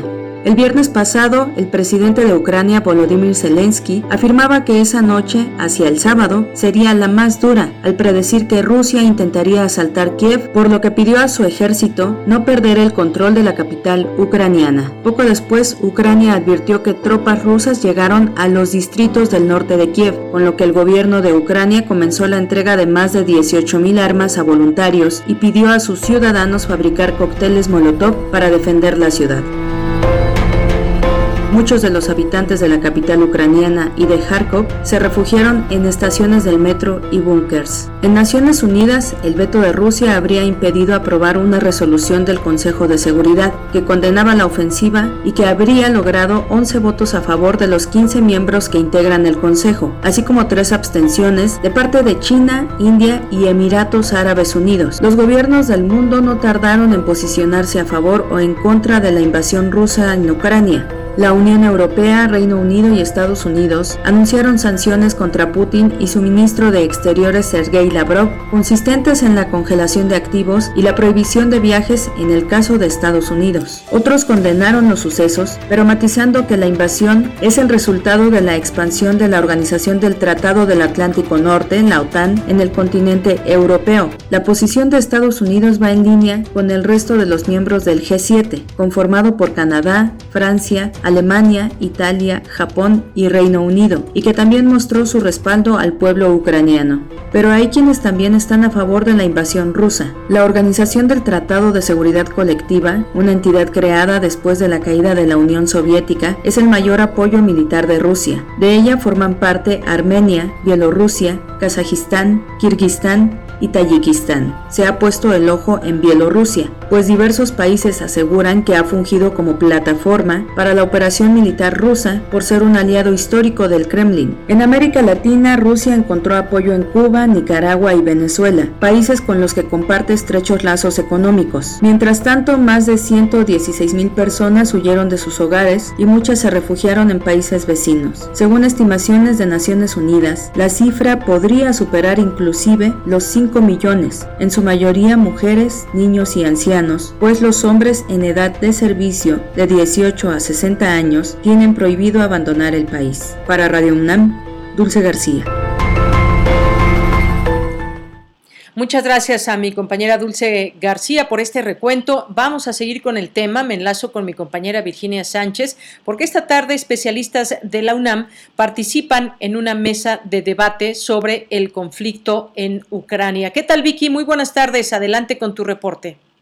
Gracias, Bella. Muy buenas tardes a ti y al auditorio de Prisma RU. Así es por la Universidad Nacional Autónoma de México y el Centro de Relaciones Internacionales de la Facultad de Ciencias Políticas y Sociales presentaron la mesa de debate sobre el conflicto en Ucrania, la cual estuvo moderada por Genaro Beristain Aguilar.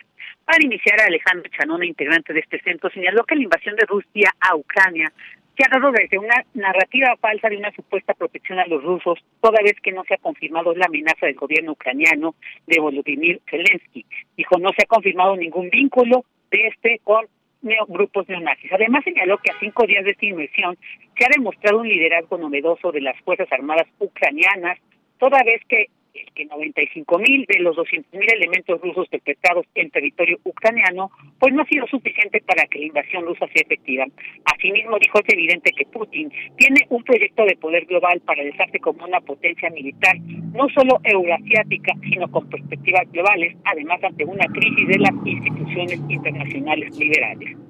Por su parte, Carlos Ballesteros Pérez, más digo más que un error, es un crimen. La ocupación es mayor no solo visible con el movimiento militar, sino con un cambio en el sistema internacional contemporáneo, donde Rusia ha avanzado en la descomposición del sistema de la Guerra Fría y planteando importantes retos geopolíticos y en la capacidad institucional para hacer frente a la crisis representada por la invasión. Escuchemos.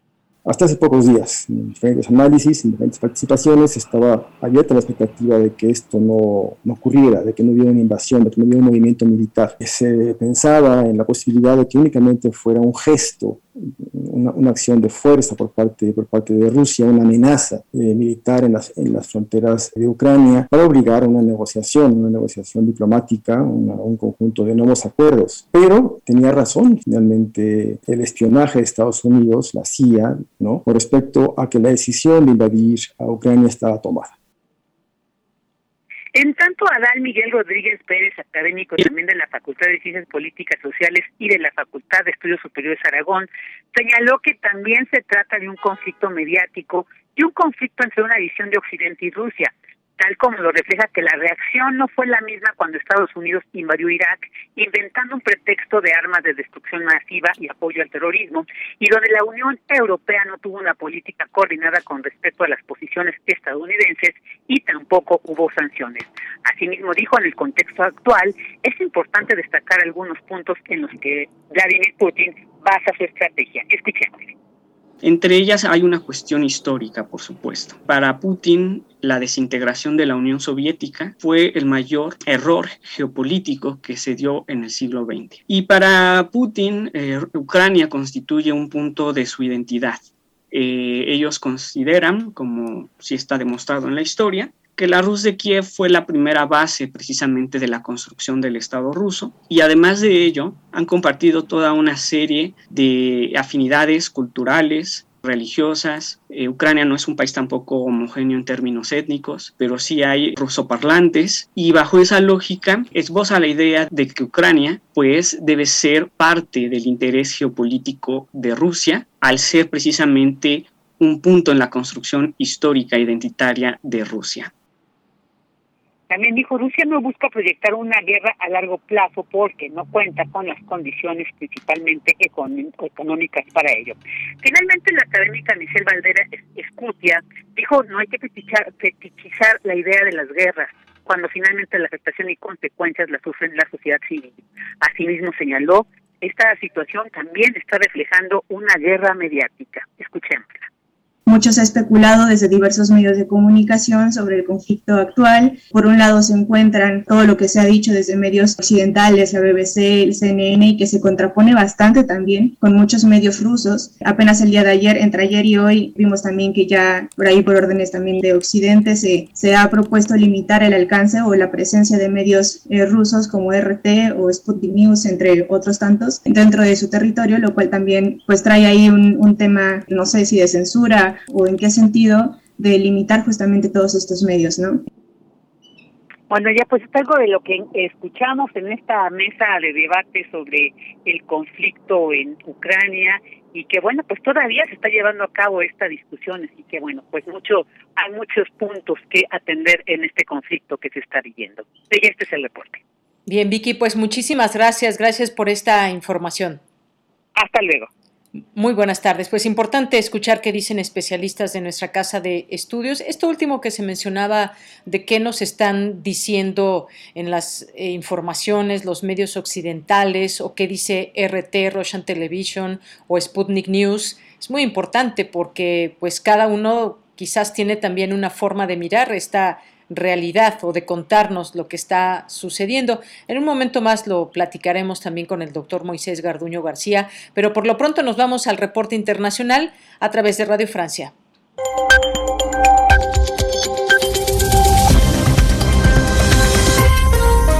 Bienvenidos a este flash informativo de Radio Francia Internacional. Maxime Das lo hace en los controles. Hoy es lunes 28 de febrero. Vamos ya con las noticias.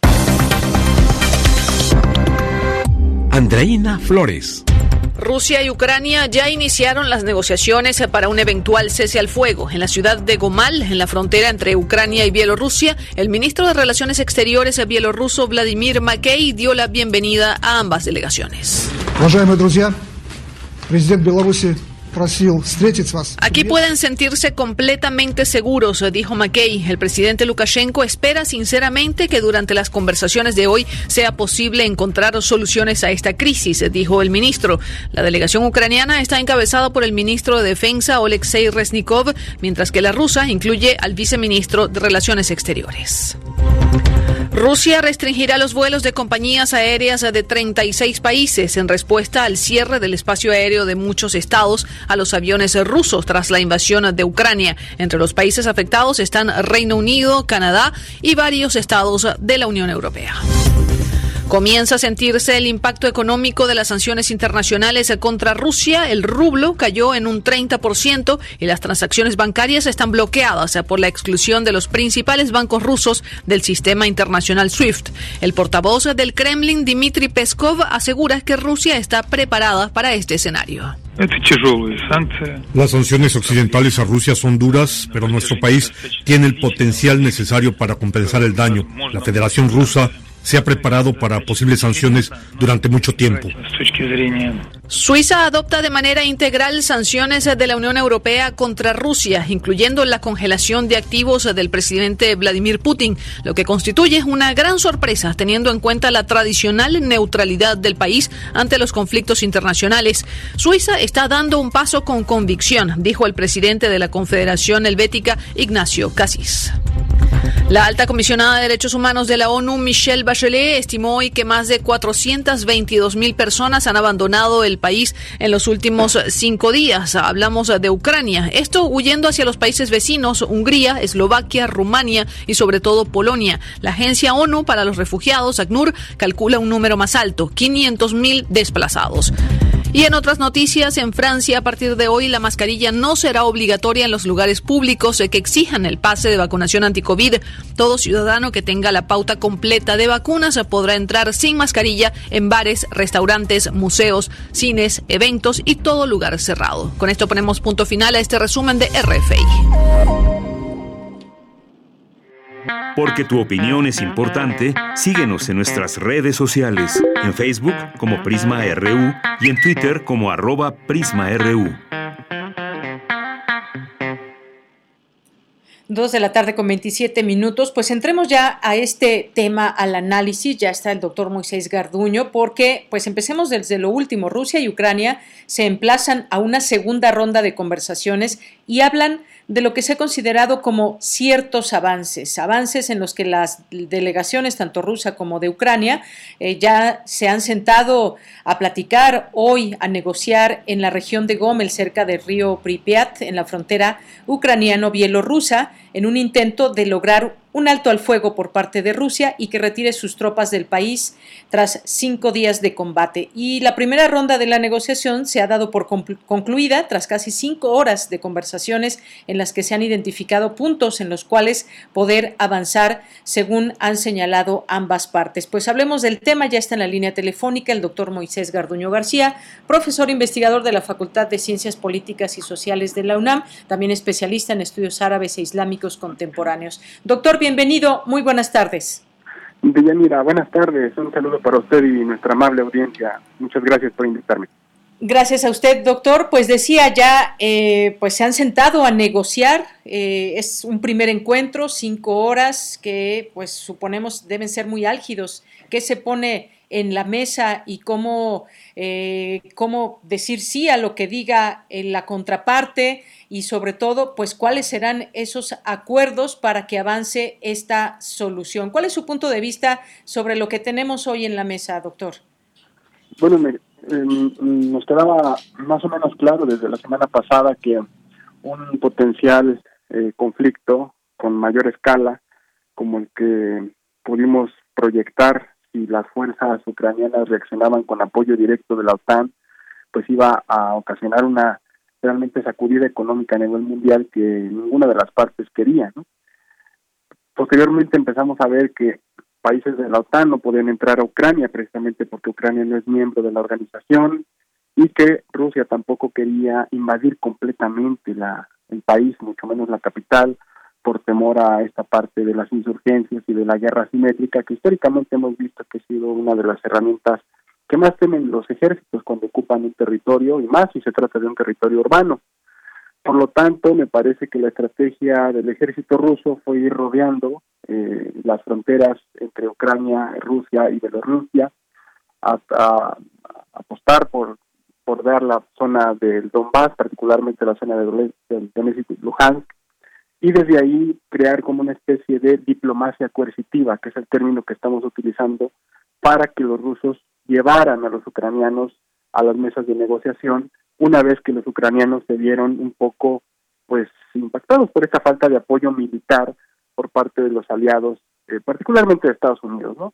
Ahora en la primera ronda de negociación lo que pudimos ver es las posibilidades de que Ucrania, al ser un país tan estratégico para Rusia, y, recordamos que históricamente por ahí se han intentado dar las invasiones más importantes hacia Rusia y después hacia la Unión Soviética también, ¿no? Esto es un país muy importante para la seguridad de Moscú. Entonces, eh, pues al ver que es un país así, una de las cosas que se ponen en la mesa es la posibilidad de verlo como un país neutral, como un país no alineado a las, eh, digamos, políticas de la OTAN, pero esto se tiene que ir dando mediante una serie de acuerdos que yo pienso particularmente pasarán por el de la desmilitarización, desotanización, yo pondría ese término de Ucrania, desotanización, en el sentido de que eh, sea un país neutral y con esto se garanticen las preocupaciones de Rusia de seguridad, que fueron las que a final de cuentas las llevaron a tomar esta decisión de corte militar, ¿no? Bien, doctor, en este sentido, eh, pues importante ir conociendo cuáles podrían ser estos avances.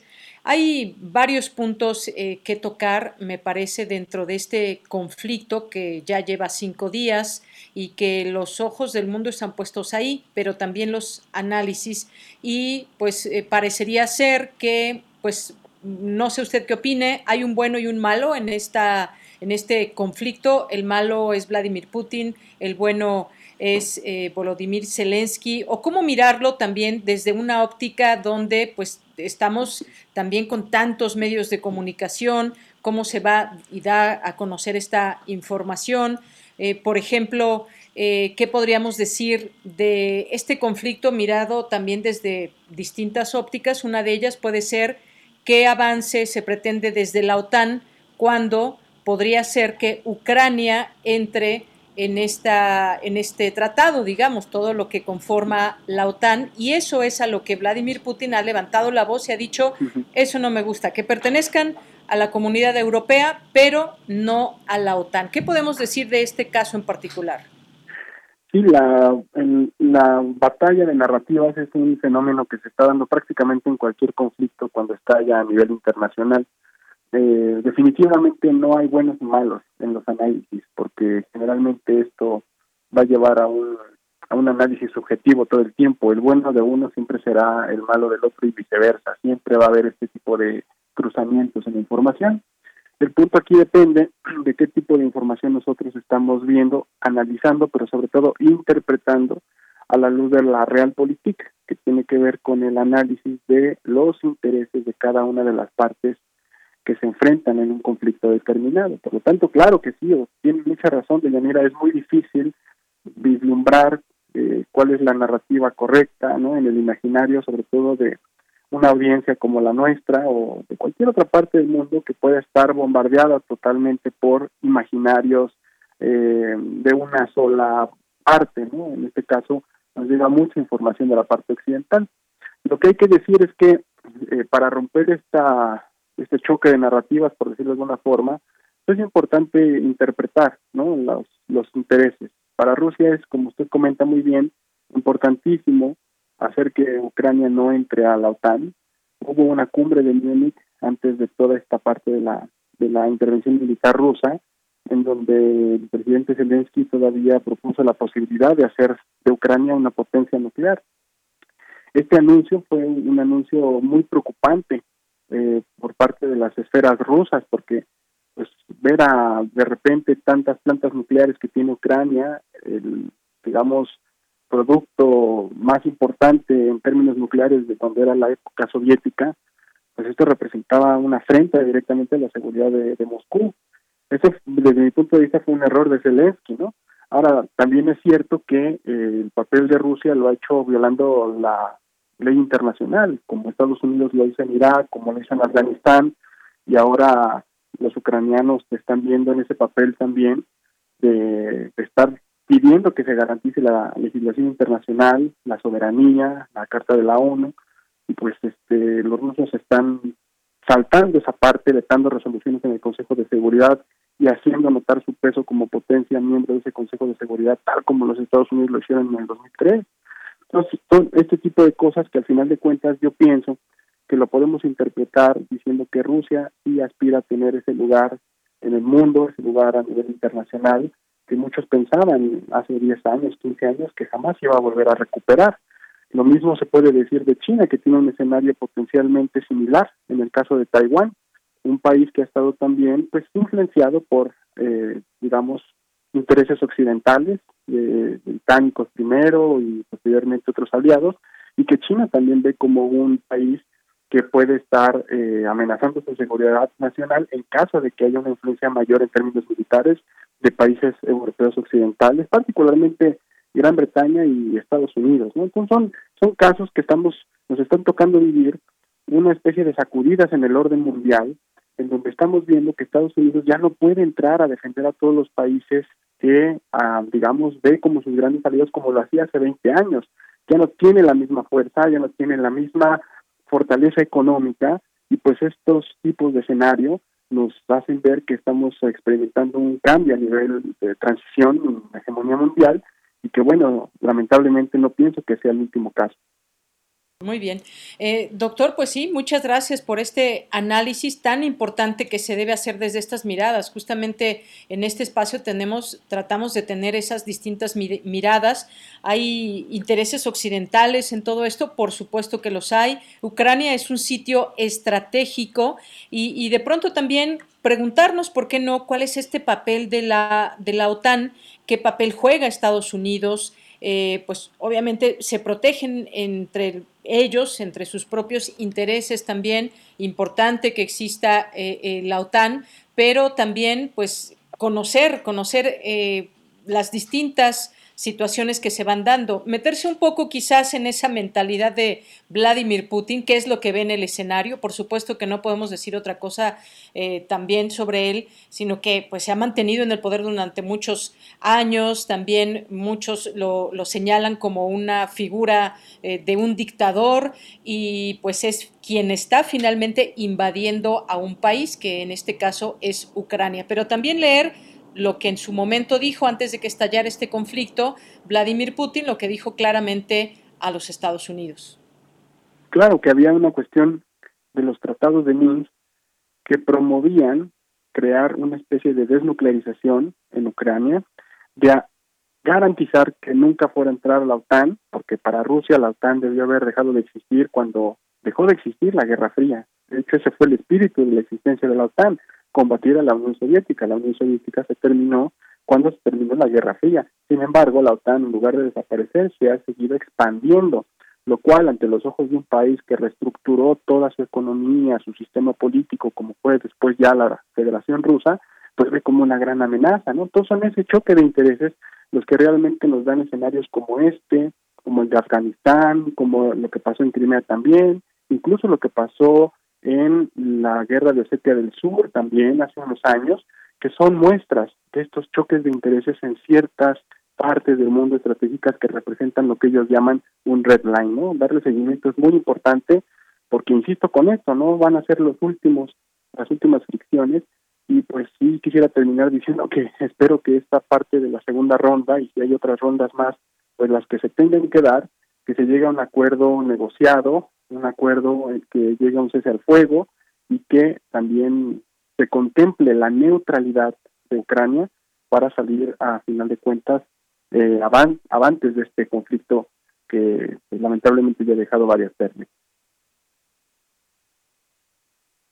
Micrófono, ya ahí estamos. Doctor, muchas gracias. Gracias por estar con nosotros. Estas eh, reuniones seguirán, si le parece bien, eventualmente eh, podamos platicar con usted en otro momento para eh, seguir analizando estos posibles avances entre estas dos naciones. Claro que sí, con mucho gusto, será un placer y para la audiencia también encantado de estar ahí con ustedes. Muchas gracias, hasta luego. Hasta luego.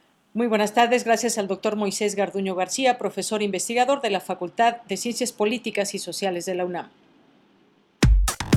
Relatamos al mundo. Relatamos al mundo.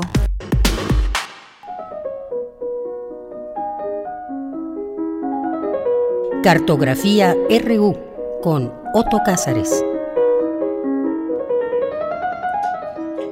Bueno, pues te doy la bienvenida, como todos los lunes, ya en este tu espacio Cartografía RU, Otto Cázares. Muchas gracias, Deyanira. Estoy encantado de saludarte. Te envío un gran abrazo, un abrazo a nuestra audiencia. Eh, en esta ocasión yo quiero colaborar un poco a, a este coro con una reflexión que he titulado Crítica de la razón heroica, porque como muchos de los que nos escuchan, yo estoy asaetado, eh, bombardeado por la disponibilidad total de videos, fotografías, textos escritos, ensayos, artículos, en este que es el quinto día de la guerra en Ucrania, en el que desde la pantalla, ante el dolor de los demás, somos, por así decirlo, testigos de un naufragio y estamos viendo ese naufragio desde tierra firme. Eh, vemos la resistencia a Ucrania, eh, la alerta puesta en el armamento estratégico ruso, el primer encuentro Putin-Zelensky del, que estás, estuviste hablando hace algunos minutos, que concluyó con la llamada a un segundo encuentro.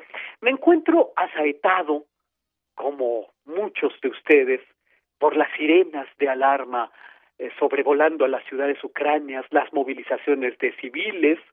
Ayer circularon un gran número de fotografías de desplazados en trenes, que recibidos en Polonia y Rumania sumarán, según un estimado de la ONU, poco menos de cuatro millones de refugiados.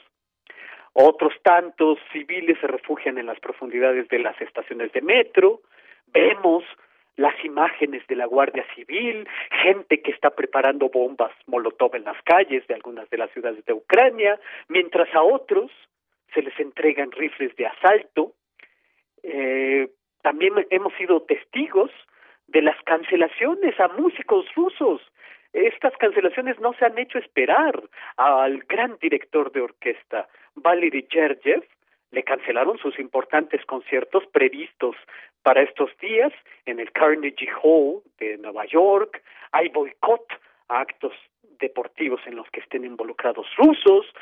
Eh, Ucrania se enfrenta a una de las fuerzas militares más poderosas del mundo. Ayer, de hecho, se publicó un cuadro comparativo del material bélico entre Ucrania y Rusia. Y un ejemplo o dos bastarán. Por tierra, por ejemplo, en tanques de batalla, Ucrania cuenta con 858 unidades y Rusia, por el contrario, cuenta con 2.927. Por aire, y esto solamente para mencionar dos, por aire, Ucrania cuenta con 124 aviones de ataque, Rusia con 1.172. Ahí está el contraste entre Castello y Calvino. Heroicidad y valentía son palabras que se han repetido por aquí y por allá. Ayer yo leí un exaltado artículo que tenía Zelensky por eh, el héroe de nuestro tiempo, y bien es verdad que la toma de Kiev toma más tiempo de lo pensado en esta guerra, que es el juguete favorito de Putin, como dijo Yuri Andruyovich, que es uno de los más importantes escritores ucranios, muy leído en nuestra lengua, por cierto, que porque es publicado por la gran editorial El Acantilado. Eh, Yuri Andruyovich habló ayer en una entrevista e formuló, formuló una crítica a lo que él llamó el Putin Bersteher, que es una palabra alemana acuñada para uso de los intelectuales de ocasión que dicen comprender bien los móviles de Putin. Y a esto se suma la manipulación de la opinión pública. La, manipulación de la opinión pública es la de siempre y está sembrada de maniqueísmos. Por una parte, a Zelensky se lo tiene por héroe y por otra, ayer también me encontré una columna donde a Putin se lo toma por vampiro, así. En suma, creo que se ponen en juego todos los recursos del pensamiento reductivista, ramplón, eh, se orquesta para hacernos sentir obligados a tomar bando, como si se tratara de un espectáculo deportivo, y subrayo la palabra espectáculo. Ayer, Marcos Reutemann en la jornada publicó una reflexión muy lúcida sobre la desinformación en la guerra ruso-ucrania, una de las más páginas, de las más lúcidas páginas que pude leer, entre la investida de artículos que discurren, crean o simplemente repiten unos discursos que me recuerdan aquella frase orwelliana de que quien controla el pasado controla el futuro, quien controla el presente controla el pasado. Los medios de comunicación hacen de ingenieros del alma y van modelando la percepción de los fenómenos y de los espectáculos, para decirlo como Guy Debord, en una suerte de experimentación social. Roberto Calazo escribió un libro interesantísimo de título La actualidad de lo la actualidad innombrable. Y Calazo pensaba que estábamos en una era de una sociedad experimental que prepara el campo de todo experimento político y social a través de los medios de comunicación. Los medios de comunicación están encargados de construir las supremas supersticiones sobre las que se constituye una sociedad. Y por supuesto, ah, en esto está integrado la idea de la percepción de los espectáculos bélicos. Y subrayo otra vez la palabra espectáculos. La opinión pública entonces se vuelve una policía de la virtud, está lleno de antibelicistas que censuran, está lleno de llamados a disciplinar a Vladimir Putin a través de lo imponderable de nuestros días, que es la economía política. De modo que creo que se gesta un interesante momento de experimentación a través de los medios de comunicación. De forma muy reciente, leo con mucha atención los diarios de guerra de Stefan Zweig. ¿Y por qué leer a Stefan Zweig en nuestros días? Bueno, porque creo que Zweig es una de esas existencias que son un milagro. Eh, Stefan Zweig vivió el apocalipsis vienés eh, y dudó si seríamos capaces de crear hasta el final, crear arte y poesía, de crear belleza hasta el final. Él terminó suicidándose, pero en 1914, cuando comienza estos diarios de guerra, él tenía la intuición de que esta guerra, la guerra, la primera guerra, se prolongaría hasta que no quedaría un solo hombre en pie. Y por lo tanto, en sus páginas en las páginas de sus diarios, escribió su deseo de echarse a dormir por seis meses para ahorrarse el hundimiento. ¿Quiénes de entre nosotros no desearían, no desearíamos echarnos a dormir durante seis meses y ahorrarnos el hundimiento y el apocalipsis que se presentan entre nuestros ojos? En otros momentos, como nosotros ahora en 2022, eh, Stefan Zweig decía no poder trabajar, no poder trabajar por la expectativa que producía eh, la guerra, pues qué proyecto es suficientemente importante en este momento, se preguntaba Zweig. En guerra uno se siente una lombriz en medio de una tormenta, la sangre late en nuestras venas al compás del mundo, la llegada de las noticias, la falta de las mismas, el mundo insomne, paralizado ante la furia de los acontecimientos. Aparece en los diarios de Stefan Zweig la idea de que el patriotismo, ese vicio histórico del patriotismo, es la máscara más cómoda para destruir. Ya se sabe que el patriotismo es el refugio, de los canallas, como decía el doctor Johnson. Y aparece esta idea que a mí me parece muy granada para esta crítica de la razón heroica que estoy tratando de esbozar, de que el valor, en buena medida, es pura falta de imaginación. Sí, con esa absurda temeridad con la que algunos pueden sacrificar cincuenta mil almas, eh, ese valor que manda a paredón a tantas almas sean necesarias. Estas páginas de Stefan Zweig de 1914 bien pueden leerse como lo que ocurre hoy.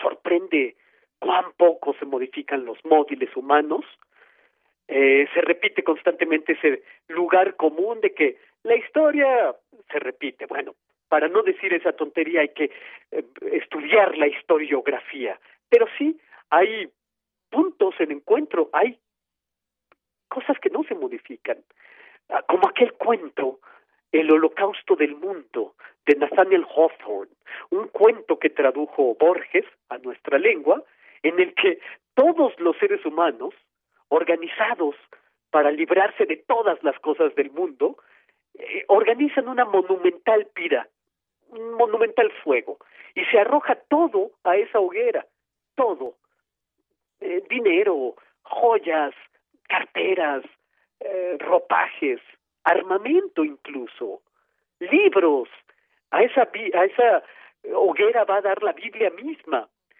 Se arroja todo para ver si así podríamos los seres humanos rehacer los errores en los que hemos incurrido. Pero no, a pesar de la gran pira, todo es en balde. Dice Nathaniel Hawthorne, será el viejo mundo porque no hemos arrojado a la pira el corazón humano. Por eso yo quiero terminar eh, reflexionando con música la dignidad esencial de la cultura. Eh, despidámonos de este comentario radiofónico con la gran puerta de Kiev, oyendo unos cuantos segundos. Por favor, productor eh, Rodrigo, pon unos cuantos segunditos para despedirnos con la gran puerta de Kiev, una composición de Modest Mussorgsky, de los cuadros de una exposición, unas, unas frases musicales que Mussorgsky hizo para su amigo Hartmann, un arquitecto y pintor. Era la gran puerta de Kiev, fue un proyecto inspirado en un boceto, un proyecto arquitectónico que nunca fue realizado. No obstante, de esta arquitectura imaginaria sí tenemos una descripción musical. Despidámonos con música para ver si así podemos comunicar lo incomunicable dentro de esta eh, este sinsentido de la crítica de la razón heroica. Por favor.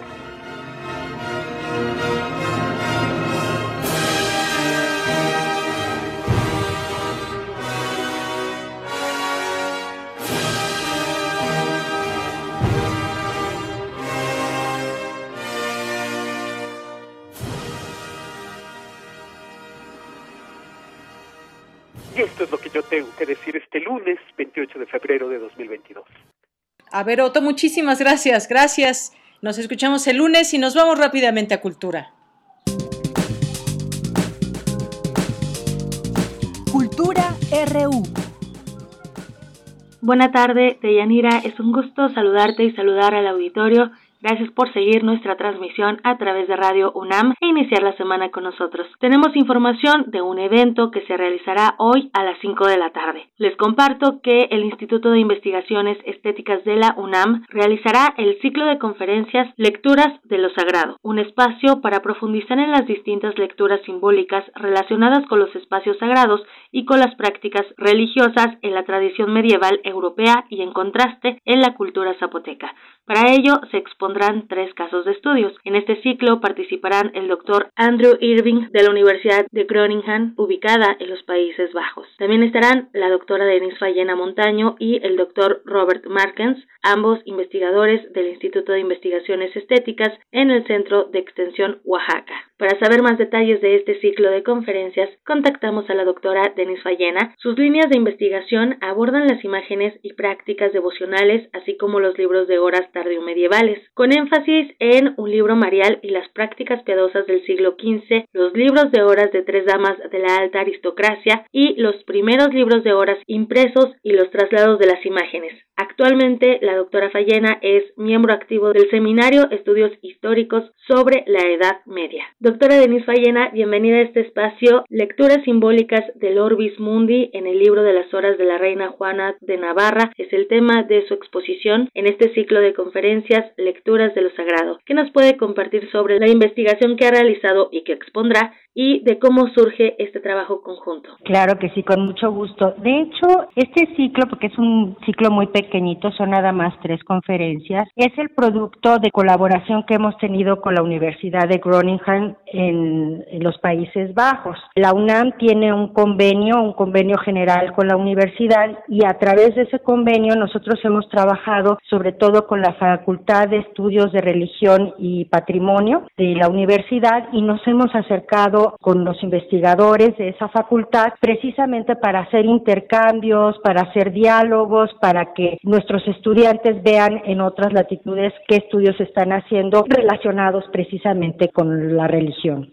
Y tuvimos la gran fortuna que un especialista, un gran especialista de esta universidad, viene a Oaxaca. Su conferencia magistral va a ser precisamente sobre un manuscrito que es muy conocido porque es un manuscrito muy elaborado, con muchas iluminaciones de lujo, eh, que se hizo durante el imperio otoniano en el centro de Europa. Y nos va a hablar sobre todo desde el punto de vista cómo se usaba este artefacto cultural tan complejo dentro de la liturgia, de las fiestas, de la religiosidad en la Edad Media, estamos hablando del siglo XI. Y bueno, también tiene una caja que es toda llena de oro y piedras preciosas, entonces con eso vamos a abrir la conferencia y después mi participación va a ser una conferencia de menor duración sobre el trabajo de investigación que estoy haciendo actualmente. Eh, estoy trabajando manuscritos tardomedievales, sobre todo manuscritos del siglo XIV y XV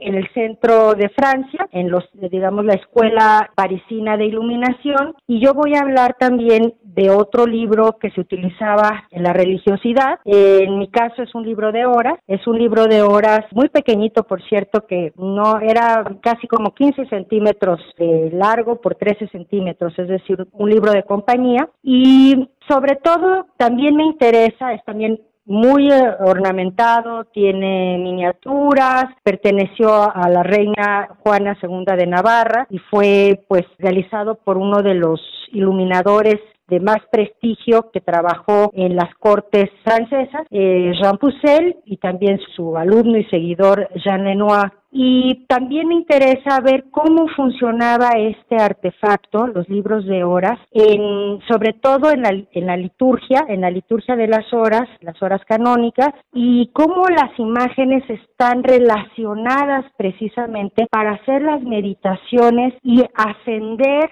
a un lugar sagrado. Entonces, digamos que ahí se vincula mi conferencia con la del doctor Andrew Irving, cómo estos artefactos tenían esa concepción, esa función de que eran una especie de tránsito, es más, en latín les decían que eran tránsitus, es decir, un medio que por medio de los ejercicios de la oración, de la recitación, de las plegarias, se pudiera acceder a este espacio, vamos a decir, más allá de lo terrenal, en el ámbito celeste, ¿no? En donde está Dios, los ángeles, los santos. Y en el caso de los libros de horas, pues sobre todo está dirigido a la Virgen. Cómo estas imágenes eh, estaban concebidas para que el devoto se imaginara en su mente cómo es este, este espacio sagrado y que se sintiera estar dentro de ese espacio en el momento que hiciera su oración cotidiana. Entonces, en eso me enfoco y me enfoco particularmente en unas representaciones de la Santísima Trinidad en donde aparece Cristo representado como Pantocrator sosteniendo el globo terráqueo, ¿no? El Orbis Mundi, precisamente como digamos que el mundo es parte del espacio de lo sagrado, ¿no? Es decir, eh, no hay tanta división eh, en la Edad Media como actualmente, como que ah, eh, lo profano es una cosa y lo sagrado es otro, ¿no? Sino que en la Edad Media se convivían esas dos realidades de una manera mucho más simbiótica, ¿no? El, espacio terrenal y el espacio este celestial. Y Dios se revelaba eh, tanto en el libro, en las Sagradas Escrituras, como en la naturaleza. Entonces también con todas estas ideas escolásticas y sobre todo la, rama del, neoplatonismo eh, medieval que aparece en, las escuelas, eh, por ejemplo en la escuela de San Víctor en el siglo XII, eh, hay toda esta idea que a través de la naturaleza podemos conocer al Creador, podemos conocer a Dios. Entonces me interesa sobre todo eso, cómo está representado el mundo como un espacio de revelación de Dios. Entonces eso va a tratar mi, mi conferencia y luego vamos a tener la intervención del doctor eh, Robert Markens, él va a cerrar este ciclo de tres conferencias y haciendo un gran contraste, pero siguiendo el, mismo hilo conductor. Él es especialista en culturas zapotecas, eh, trabaja aquí en, Oaxaca, sobre todo en todos los sitios eh, de la cultura zapoteca. Lo que él va este, a compartir en su conferencia es una piedra que le llaman precisamente la piedra de la letra, que está precisamente en una población eh, no muy alejada de la ciudad de Oaxaca, que eh, precisamente tiene una serie de esgrafiados, de figuras, simula ser una montaña sagrada y lo más interesante es que está, digamos, dispuesta de tal forma que en el solsticio se alinea con la salida del sol y además coincide con el paisaje de las montañas que está atrás. Entonces, de alguna manera, el espacio es sacralizado y lo que sus estudios, su investigación es acerca de todas las ceremonias que se hacía en este lugar como iniciación del cosmos cómo desde distintos ángulos, de distintos puntos de vista, todas las culturas necesitan de esa aproximación a lo sagrado y cómo la naturaleza es una manera de encontrar aquello que trasciende al ser humano, ¿no? Eso, digamos, sería el, programa completo de, de este ciclo de conferencias. Excelente, entonces tenemos una cita hoy a las 5 de la tarde a través de las redes sociodigitales y el canal de YouTube del Instituto de Investigaciones Estéticas. Quien se encuentre en Oaxaca puede asistir a la biblioteca Beatriz de la Fuente, ubicada en el Centro de Extensión del Instituto de Investigaciones Estéticas. Doctora Fallena, muchas gracias por la información que nos ha proporcionado. Muchas gracias por este enlace para Radio UNAM. No, Tamara, te agradecemos muchísimo el apoyo de la difusión porque pues finalmente nuestro trabajo de investigación es para compartirlo a todos. Eso es lo más importante, que no se quede nada más en el ámbito académico, en, las bibliotecas, porque yo creo que enriquece a, cualquier a cualquier persona el, conocer esta aproximación hacia, hacia lo sagrado. Sin duda, la invitación está hecha.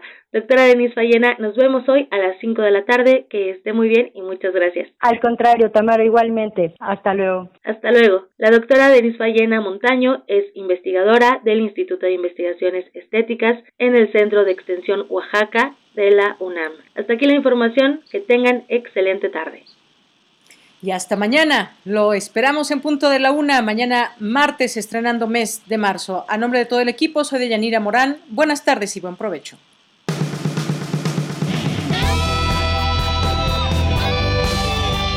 Prisma RU.